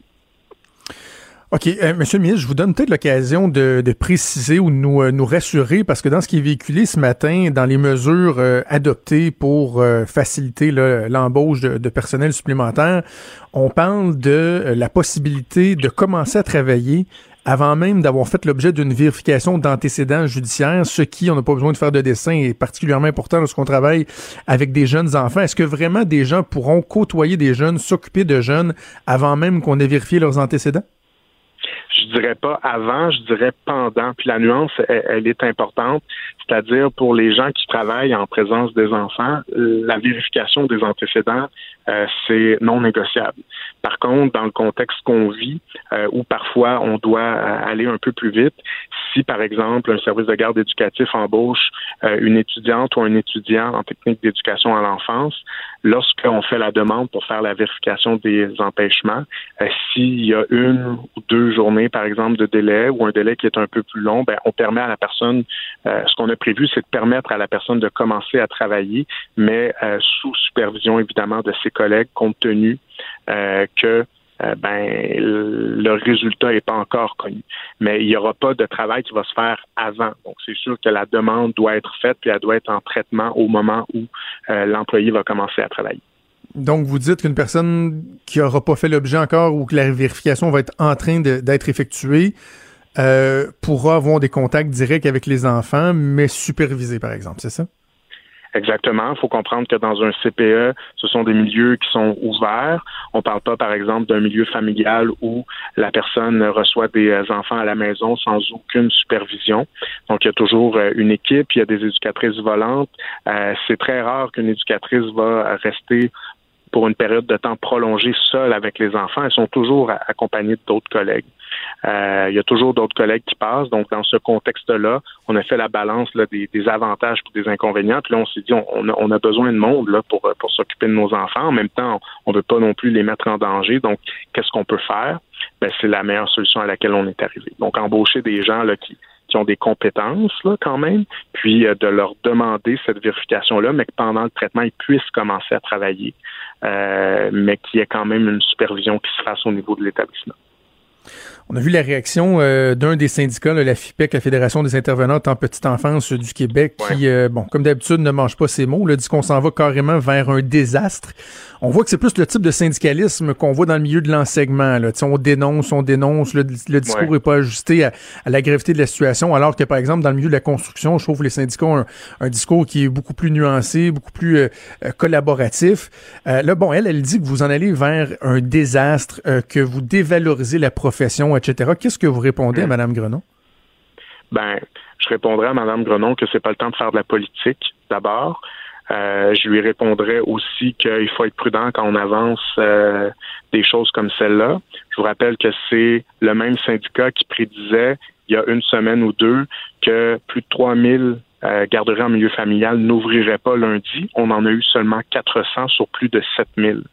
Donc, je pense qu'il faut prendre ça avec un grain de sel.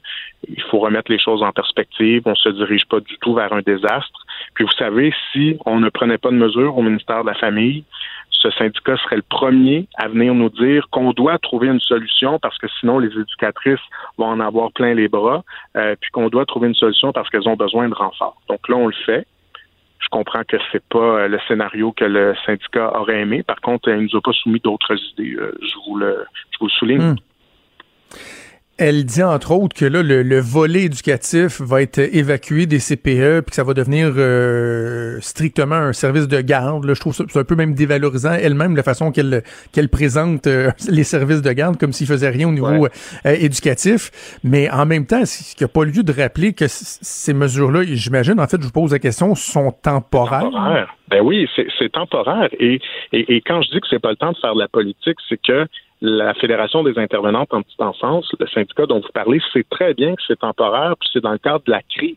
Donc, on a deux choix, là, M. Trudeau. Soit on embauche personne, puis on se retrouve avec des parents qui ne peuvent pas aller travailler, des enfants qui ne peuvent pas aller à la garderie ou au CPE, puis des éducatrices qui en ont plein les bras, ou on se met en mode solution, on trouve des solutions comme celles que nous on met sur la table, puis on se dit c'est pas parfait, mais vous savez quoi, ça c'est quand même la meilleure solution. Parce que quand on dit que ça deviendra des, des, services de garde où il y aura plus de services éducatifs, je trouve que effectivement c'est dévalorisant parce que les éducatrices qui, qui, sont là actuellement, ce sont de bonnes éducatrices, ben elles vont rester là. Il y en a d'autres qui vont partir. Elles vont être remplacées par qui? Je vous le disais, par des éducatrices spécialisées, des techniciens en travail social, des gens qui étaient déjà là à temps partiel, mais qui vont pouvoir faire du temps plein, par des étudiantes en technique d'éducation à l'enfance. Moi, je pense que c'est des gens qui sont euh, très compétentes pour offrir euh, tout le support à nos tout. Je vais vous poser la même question que j'ai posée directement à Mme Grenon euh, la semaine dernière euh, en entrevue.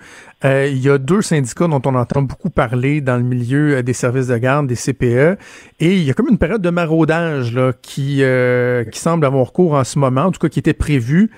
Est-ce que vous sentez que ça peut avoir des incidences, ça, une fédération qui veut démontrer qu'elle a encore plus à cœur le centre des éducatrices que l'autre, puis regardez, nous, on est plus à même de vous représenter. Est-ce que ça peut avoir des, des effets négatifs, ça? Ben, c'est sûr que c'est pas l'idéal parce que on souhaite toujours avoir une relation de, de partenariat avec euh, les syndicats. C'est sûr que lorsque la politique s'en mêle, parce que ce que ce que mmh. vous illustrez là, c'est de la politique. Euh, ça, ça aide jamais. Maintenant, je veux pas non plus leur prêter une mauvaise intention. Depuis le début, c'est pas la catastrophe. On a une bonne collaboration. Par contre, c'est sûr que moi, je peux pas être d'accord quand on vient dire qu'on évacue le caractère éducatif de nos CPE, puis de nos garderies, puis que ça va se transformer euh, euh, en, en, grande garderie, justement, où il n'y a pas de service éducatif.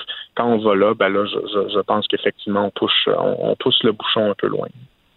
Avant qu'on se laisse, Monsieur le ministre, lorsqu'on a parlé du, lorsqu'on a fait le bilan là, des, des, services de garde d'urgence au cours des deux derniers mois, euh, on se félicitait tous de voir qu'il y avait eu très peu de cas, il n'y avait pas eu oui. euh, vraiment d'éclosion. Mais là, on a appris dans, dans les dernières heures que, euh, selon des données du ministère de la Famille, il y a 36 services de garde d'urgence qui seraient aux prises avec une éclosion de la COVID-19. Est-ce que la situation est en train de, de, de se gâter? Que, comment on peut analyser ça? Moi, j'ai pas cette analyse-là. Mon analyse, c'est que ça va bien. C'est sûr que euh, 36 services de garde qui sont touchés, c'est 36 services de garde de trop. On aimerait un bilan parfait où il n'y a aucun cas, mais vous voyez 43 cas jusqu'à maintenant, dont 10 enfants, mais 43 cas au total dans 36 CPE ou garderie, sur un total de 1000 installations où on accueille en moyenne depuis le début, là les chiffres ont augmenté, euh, où on accueille en moyenne depuis le début plus de 7000 enfants. Donc 7000 enfants en moyenne là, par jour dans 1000 installations. Puis euh, on fait ça depuis euh, presque deux mois, puis on a seulement 43 cas en 36 garderies ou CPE. Moi, je pense que toute proportion gardée, là, c'est encourageant. Ça veut dire que ça va bien. Donc, vous, vous le minimisez pas, mais vous le relativisez dans le fond. Ben, exact. Je le minimise pas parce qu'à chaque fois que ça arrive, c'est des cas de trop. Puis, euh, bon, c'est des casse-têtes parce qu'on doit bien sûr fermer les installations. C'est de l'inquiétude aussi pour les éducatrices. Chaque fois qu'il y a un cas de plus, moi, je me dis, bon, j'espère que nos éducatrices vont rester motivées parce que euh, jusqu'à maintenant, il n'y a, pas eu de complications, là, à ce que je sache, qui sont liées à, ces, à ces cas-là. Mais quand je regarde ça, j'ai pas le choix non plus de relativiser, là, puis de me dire 7000 enfants en moyenne par jour, euh, 1000 établissements. Puis là-dessus, ben, on en a seulement 36 qui ont été touchés, puis 43 euh, cas au total. Je pense que toute proportion gardée, c'est assez marginal. Avant qu'on se laisse, est-ce que vous êtes toujours conscient de pouvoir respecter la gradation au niveau du, pourcentage d'occupation, le 30 le 70% etc., pour en arriver à un, un 100 quelque part quoi, à la fin du mois de juin? Est-ce que c'est encore réaliste? Ben, si vous me demandez si je suis confiant de respecter la gradation, je vais vous dire oui, parce que j'ai pas le choix. c'est la santé publique qui, qui, qui, nous oblige à ça. Puis c'est sûr que bon, il y a de la pression des parents, mais je leur dis, on a deux choix là. Vous savez, on, on, on garde les services fermés ou on les rouvre aux conditions de la santé publique qui nous dit ben, en ce moment c'est au maximum 50% puis on pourra augmenter après. Fait que moi je pense que c'est le meilleur scénario, respecter la santé publique puis au moins accueillir euh, les enfants qu'on peut accueillir. Mais après, est-ce que je suis confiant que le scénario qui est sur la table maintenant, ce soit vraiment ça qui se passe, c'est-à-dire, disons, revenir à la fin juin, retour à la normale, pouvoir rouvrir dans la grande région de Montréal euh, à la fin du mois de mai, ben là, je vous dirais que je suis pas mal moins certain parce que euh, la seule certitude qu'on a, là, c'est qu'il va falloir s'adapter. Euh, ça se pourrait, on l'a dit, qu'on qu'on doive repousser tout ça parce que la santé, c'est la priorité. Donc, si c'est le cas, si on repousse, ben, on va faire ce qu'on fait depuis le début, on va prendre le scénario, on va le mettre à la déchiqueteuse, puis on va recommencer. Bon, on va suivre ça de près. Mathieu Lacombe, ministre de la Famille du Québec. Merci de nous avoir parlé. Bonne chance pour la suite. Merci, M. Trudeau. Au revoir. Merci, au revoir. Pendant que votre attention est centrée sur vos urgences du matin, vos réunions d'affaires du midi, votre retour à la maison ou votre emploi du soir, celle de Desjardins Entreprises est centrée sur plus de 400 000 entreprises à toute heure du jour. Grâce à notre connaissance des secteurs d'activité et à notre accompagnement spécialisé, nous aidons les entrepreneurs à relever chaque défi pour qu'ils puissent rester centrés sur ce qui compte, le développement de leur entreprise.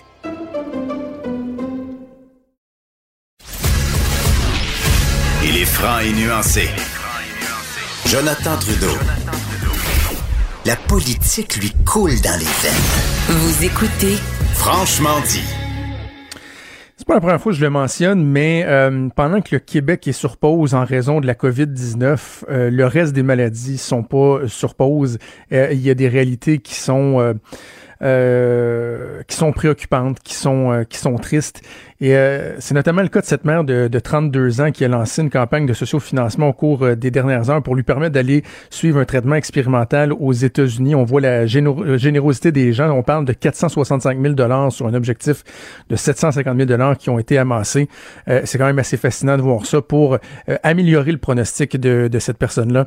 C'est Natacha Diaz, donc, qui fait cette levée de fonds. On va aller la rejoindre au bout du film. Madame Diaz, bonjour. Oui, bonjour. J'aimerais, euh, avant de parler de la, levée de fonds, qu'on puisse euh, raconter un peu euh, votre histoire pour le, bénéfice de nos auditeurs. Vous êtes une jeune mère de 32 ans, vous avez deux enfants, et là, en 2018, quelques mois après la naissance de votre deuxième enfant, le petit Elias, votre vie a carrément basculé. Oui, exact. J'ai eu un diagnostic d'un cancer triple négatif, qui fait quand même un cancer du sein agressif, trois mois après l'accouchement. C'était un stade 3. Alors, en 2018, quand j'ai eu mon diagnostic, on visait encore euh, la guérison au travers de la chimio, radiation, chirurgie. donc, j'ai passé à travers tous les, traitements.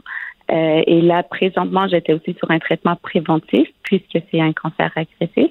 Et puis, c'est pendant les, les traitements préventifs que j'ai appris la semaine passée que le cancer est de retour euh, cette fois-ci euh, dans la plèvre, alors euh, autour du poumon. Qu'est-ce que ça veut dire concrètement, Madame Diaz, lorsqu'on parle de, pronostic de, votre situation, ce, verdict-là, qu'est-ce qu'il veut dire pour vous? Bon, les cancers du sein en général, ça se traite quand même bien aujourd'hui. Il y a énormément de traitements. C'est juste que le type de cancer de sein que, que j'ai moi, ça, fait le triple négatif, euh, qui veut dire ça ça répond pas à, des traitements hormonaux euh, comme d'autres cancers euh, du sein. Donc, pour un traitement vraiment vraiment spécifique pour ce type de cancer, il y en a pas énormément encore. Il y a des nouvelles drogues qui sont qui commence à être approuvé aux États-Unis que je pourrais avoir accès, mais euh, c'est un, ça reste un cancer du sein quand même plus agressif. Donc, pro, prognostic, normalement, euh, on peut prolonger la vie peut-être 13 mois. Euh, mais après, chaque cas, chaque individu est, est, différent. Ça dépend de la santé en général, comment je réponds aux nouveaux traitements que je vais recevoir. Mais c'est certain que moi, personnellement, je vis beaucoup plus haut que ça. Vous voulez euh, dépasser ces pronostics-là, assurément. Là? Oui, absolument, oui, oui. 13 mois, j'ai seulement 32 ans et j'ai deux bébés à la maison. C'est juste, je peux pas accepter 3, 13 mois. Ce que je trouve euh, fascinant, puis j'ai hâte de vous entendre là-dessus, c'est que euh, moi, on, on, on s'imagine recevoir un pronostic comme celui que vous avez eu la, la semaine dernière et Mm -hmm. avoir au moins, en tout cas, là, un, un bon moment de découragement. Peut-être, oui, se relever, se retrousser les manches, puis dire, on va trouver des solutions, mais il me semble que euh, moi, je suis pas certain que quelques jours après, j'aurais déjà été euh, autant en mode solution, en mesure de, de, faire une campagne de financement, de, de trouver des alternatives. Co comment ça s'est passé dans, dans, votre tête au cours des, des derniers jours? Comment vous faites ouais. pour être aussi forte que ça? Ah, c'est certain que c'est pas facile. Euh, c'est certain que mes enfants me donnent énormément de, de, de force. Mon conjoint aussi. Euh, je suis vraiment bien entourée. Puis je suis quelqu'un naturellement, je suis une personne très positive. Puis, il faut pas oublier, c'est de, quand même depuis 2018 que je me bats. Euh, oui, j'ai une récidive de cancer, mais j'étais déjà en traitement préventif. Donc, j'ai comme ça, ça fait depuis 2018 que j'arrête pas de me battre.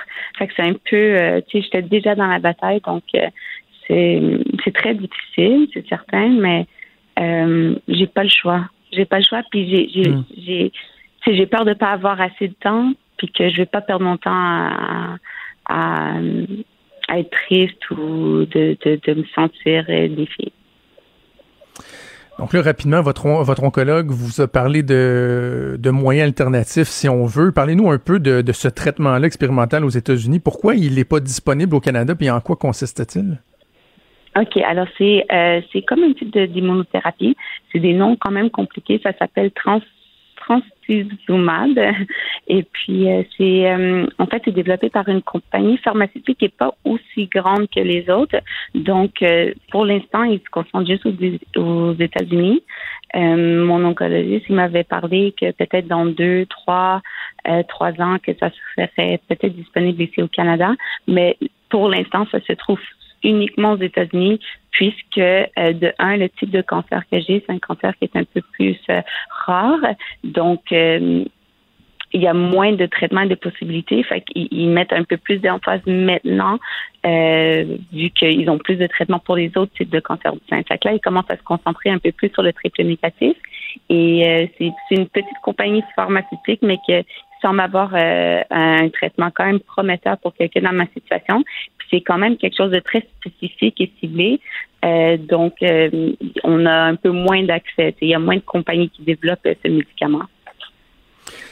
Je me permets une, une question euh, délicate, mais mm -hmm. dans ce type de traitement-là, Madame Diaz, est-ce qu'on parle d'une possibilité, par exemple, vraiment d'enrayer le cancer ou de, de, ralentir sa progression suffisamment pour euh, vous donner davantage de temps euh, avec vos enfants, votre famille? Mm -hmm. Bon, un stade 4, cancer du sein, ce qu'on dit normalement, c'est qu'il n'y a pas de guérison, c'est vraiment c'est prolonger la vie le plus longtemps possible euh, d'essayer de stabiliser la maladie. Mais je veux dire, euh, je suis très positive mm -hmm. euh, et j'espère vraiment de pouvoir, si je, si, si je peux vivre avec le cancer et juste stabiliser la maladie, oui. je serais déjà très heureuse et reconnaissante. Fait que le plus d'années que j'ai, le mieux que c'est. Est-ce que c'est possible d'avoir une guérison complète? Ben, même les on même un, un, médecin ou un oncologue peut pas te, te le garantir. Mais on ne sait jamais. Il y a toujours un miracle qui, oui. qui est possible. Donc, euh, Donc, euh, j'y crois, mais, mais c'est, ça va être une bataille. Donc, euh, ce traitement-là, on s'entend, il est, euh, il est pas donné, là. C'est quoi? C'est plus de, de ces 250 000 par année, c'est tout ça?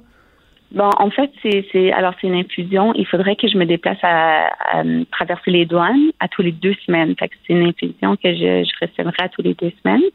Euh, et c'est entre 10 à 15 000 euh, US aux deux semaines euh, pour avoir euh, l'injection. C'est certain que je vais essayer de voir avec des programmes, euh, voir si c'est possible d'avoir du financement pour le traitement, peu importe. Mais déjà, avec tous les dons que j'ai reçus, ça va m'aider énormément. Et l'objectif aussi, c'est de, de, pouvoir utiliser le médicament le plus longtemps possible. Donc, si c'est seulement accepté ici au Canada dans 3-4 ans, ben, il m'en faut pour 3-4 ans. Et c'est à tous les deux semaines et en US. Et j'ai également, il faut que je trouve un oncologue aux États-Unis qui, qui peut me prescrire le médicament et qui peut m'aider. OK. Là, l'objectif est de 750 000 Vous êtes rendu à 465 000 Je, je suis moins familier avec euh, tous les types de, euh, de campagnes de sociofinancement. Est-ce qu'on parle d'une campagne où l'objectif final doit être atteint pour que vous puissiez avoir accès aux sommes ou, ou déjà vous pouvez prévoir euh, d'utiliser une partie déjà, des je peux sommes? commencer les démarches. Ouais, je peux déjà commencer les démarches pour essayer d'avoir accès au traitement. Euh, mon équipe au- à l'hôpital général juif va m'aider à tout mettre en place. Et puis, euh, c'est juste qu'il faut que je puisse continuer à me permettre de, ben, il faut que je puisse continuer à payer euh, le traitement tous les deux semaines pendant le temps qu'il me faut. Fait que deux, trois, quatre ans jusqu'à temps que je puisse avoir accès ici ou jusqu'à temps que ça soit complètement stabilisé, contrôlé. Bon, on va vous souhaiter la, la meilleure des chances, euh, Natacha Diaz. Les gens qui peuvent se rendre euh, tout simplement sur votre page Facebook pour euh, effectuer un don pour euh, vous soutenir. Euh, je vous souhaite euh, bon courage. On espère que vous allez pas pouvoir passer euh, euh, de nombreuses, nombreuses années, beaucoup de temps avec vos, euh, vos deux jeunes Merci. enfants, Léla, 4 ans, Elias, 19, 19 mois. Félicitations pour votre courage, puis bonne chance pour la suite. Merci beaucoup. Merci, merci. Merci, au revoir. Vous écoutez Franchement dit. On va finir l'émission avec euh, mon collègue Vincent Dessureau. Euh, ouf, quand même, hein, ça, Ouais, ça c'est, hein? Vincent, des histoires comme ça. À 32 ans, là. Ça rappelle que malgré tout ça, on, souvent on focus là, en période de pandémie sur nos, nos petits problèmes puis nos petits Ouais. deuils, mais il y en a des, euh, il y en a des plus grands. Oui, absolument. Donc, la meilleure des chances euh, à Natacha Diaz et à sa petite famille. Euh, parlant de la COVID, justement, il y a euh, des études qui commencent, parce qu'on voit de plus en plus d'études disent, il y a tel facteur, tel facteur, tel facteur. On dirait qu'il y a plein de facteurs qui s'ajoutent, mais il y en a un qui semble vraiment là, faire l'unanimité puis être une caractéristique très particulière de la COVID-19. Oui, et on s'en était parlé il y a de cela même plus d'un mois, là, quand on commençait à remarquer euh, l'histoire de la perte d'odorat comme étant un, un nouveau symptôme qu'on découvre sur la, la COVID-19. Mais euh, à chaque fois, d'ailleurs, notre, notre collègue euh, Antoine, il, c'est, un peu comme ça qu'il, euh, c'était, euh, qu'il avait vérifié là, s'il était, euh, s'il y avait matière à s'inquiéter ou pas. là. Il était allé, euh, je pense, sentir ses vieux shirts de sport et euh, c'était, rendu crois-moi, crois-moi, euh, des fois, ils stockent ces vieux shirts de sport dans notre ancien cochon, là, et, euh, tu- c'est impossible de pas les sentir. Ben, c'est ça. il y avait un signal d'alarme. Je pense que c'était un très bon jugement de sa part de s'en aller direct vers ça. Et euh, euh, une, une étude importante confirme vraiment que la perte d'odorat, c'est le symptôme le plus emblématique, celui qui est le plus à surveiller pour savoir si on a la COVID-19. Euh, étude sérieuse là, en France, dans 18 hôpitaux différents, auprès de 1420 patients. C'est des ORL qui se sont occupés de faire cette recherche-là et qui confirment que 60, dans 70% des cas, euh, le premier symptôme à être identifié, c'est la perte d'odorat. Euh, fait presque à égalité avec les maux de tête. Mais tu sais, des maux de tête, tu peux avoir des maux de tête pour à peu près n'importe quoi. Euh, perte d'odorat, là, c'est c'est- c'est une usité. Là. Donc, c'est vraiment le premier symptôme. 70 là, pour je disais, mal de tête et perte d'odorat. Ensuite, obstruction nasale qui arrive. Ensuite, la toux. Donc, ensuite, là, le reste euh, arrive. Mais si vous sentez un symptôme, ben, tout de suite, il faut aller vérifier si on a perdu euh, l'odorat. Et ce serait donc vraiment le symptôme qui fait même selon les chercheurs, si vous avez si vous êtes euh, en forme puis y a pas vous avez pas le nez bouché et que vous avez une soudaine perte d'odorat, ben vous pouvez vous considérer comme COVID-19 là, confirmé et on dit vous avez à vous tout de suite vous retirer, à faire une quarantaine. Alors si vous n'êtes pas nécessairement malade, ben vous restez chez vous. Alors vous pouvez vous considérer comme étant euh, infecté dans la mesure où vous perdez euh, Hmm. perdez l'odorat de façon significative parce que c'est clairement le symptôme caractéristique de la COVID-19. Dis-moi, il y, a, il y a quelques semaines, toi et moi, on s'était parlé de notre niveau de paranoïa, là, tu sais, de, Oui. sur une échelle de, de, de 0 à 10. Par rapport à ça, à ce symptôme-là, toi, là, est-ce que ça t'est arrivé dans les dernières semaines de dire comme, voyons, semble que je, je, je goûte pas, je goûte pas comme d'habitude, puis te poser des questions, ça Oui, t'arrive-tu? Oui, ça m'est arrivé. Ça m'est arrivé. J'ai senti. euh, parce que souvent, moi, j'ai quand même des maux de tête. euh, Je dors, j'ai mal au dos. Puis là, ça me donne des maux de tête. Je me réveille. Puis là, ou une petite euh, mal de gorge. Puis là, tu sais pas trop. Et je m'en vais euh, sentir du parfum ou du, du- du- du savon à la vaisselle. Et ça me rassure. Ça, je l'ai déjà fait au moins trois fois. là. moi aussi. C'est quand vrai? est-ce que c'est arrivé, moi? Ouais. C'est arrivé, euh, c'est vraiment drôle, là, mais les deux, trois fois que ça m'est arrivé que j'ai commis un doute, c'était en prenant une gorgée de vin. Ah! Genre, je me sers un, un- un verre de vin blanc en apéro, puis je Ah. prends une gorgée, puis je fais comme... Il n'y a pas de corps. Ça, me- ça goûte rien, ça. Puis là, je suis là... J'essaie de sniffer d'autres choses pour voir si je suis correct. Puis finalement, t'avais commandé de la piquette. C'est ça l'affaire. Ben, c'est ça. Avec Ah, les commandes en ligne des ben, oui, c'était ça. T'avais commandé, c'était une bouteille de relax, là. La bouteille bleue relax, là. c'est ça que t'avais. Avec euh, un petit rasouriz euh, Oh, un qui, qui- ben, c'est parce qu'en ligne là, tu peux plus commander grand chose hein. D'ailleurs, la SAQ voudrait qu'ils remédient à la situation là, s'ils veulent qu'on euh, évite d'aller dans leur succursale. Pouvez-vous mettre une bonne une- bonne gamme là Je parce comprends. que je pense qu'il faut tu sais pas ce que tu peuvent aussi, commandes, là. puis- Ouais. Euh, je, ben, mais je pense, euh, je- mais la dernière fois, ça s'était plutôt bien passé, mais c'est sûr qu'il faut faire preuve de flexibilité là, dans, Oui. les, euh, dans les arrivages. Mais, euh, Voilà, mais trouvez-vous, honnêtement, je pense une, une chose qui sent, euh, qui sent fort. C'est pas obligé d'être vos bobettes, pour vrai. Là, ça peut être euh, quelque chose que. Et aller le sentir de temps en temps. Puis la fois où ça, sent plus, ben, euh, ça fera partie. euh, euh, Il y a l'étiquette respiratoire et l'étiquette euh, odori Ratoire. Odoripare, oui, voilà. Qui pourrait faire partie Voilà. d'une routine prudence. Excellent. Hey, merci Des, on t'écoute avec euh, Sophie tantôt pour son bulletin de nouvelles et avec euh, Mario cet après-midi. Un gros merci à toute l'équipe, à Achille Moinet à la réalisation, à Mathieu Boulay et à Frédéric Mocol. Tout un travail encore une fois aujourd'hui de notre équipe de feu. C'est Sophie Durocher qui s'en vient. Je vous donne rendez-vous demain à 10h. Passez une excellente journée.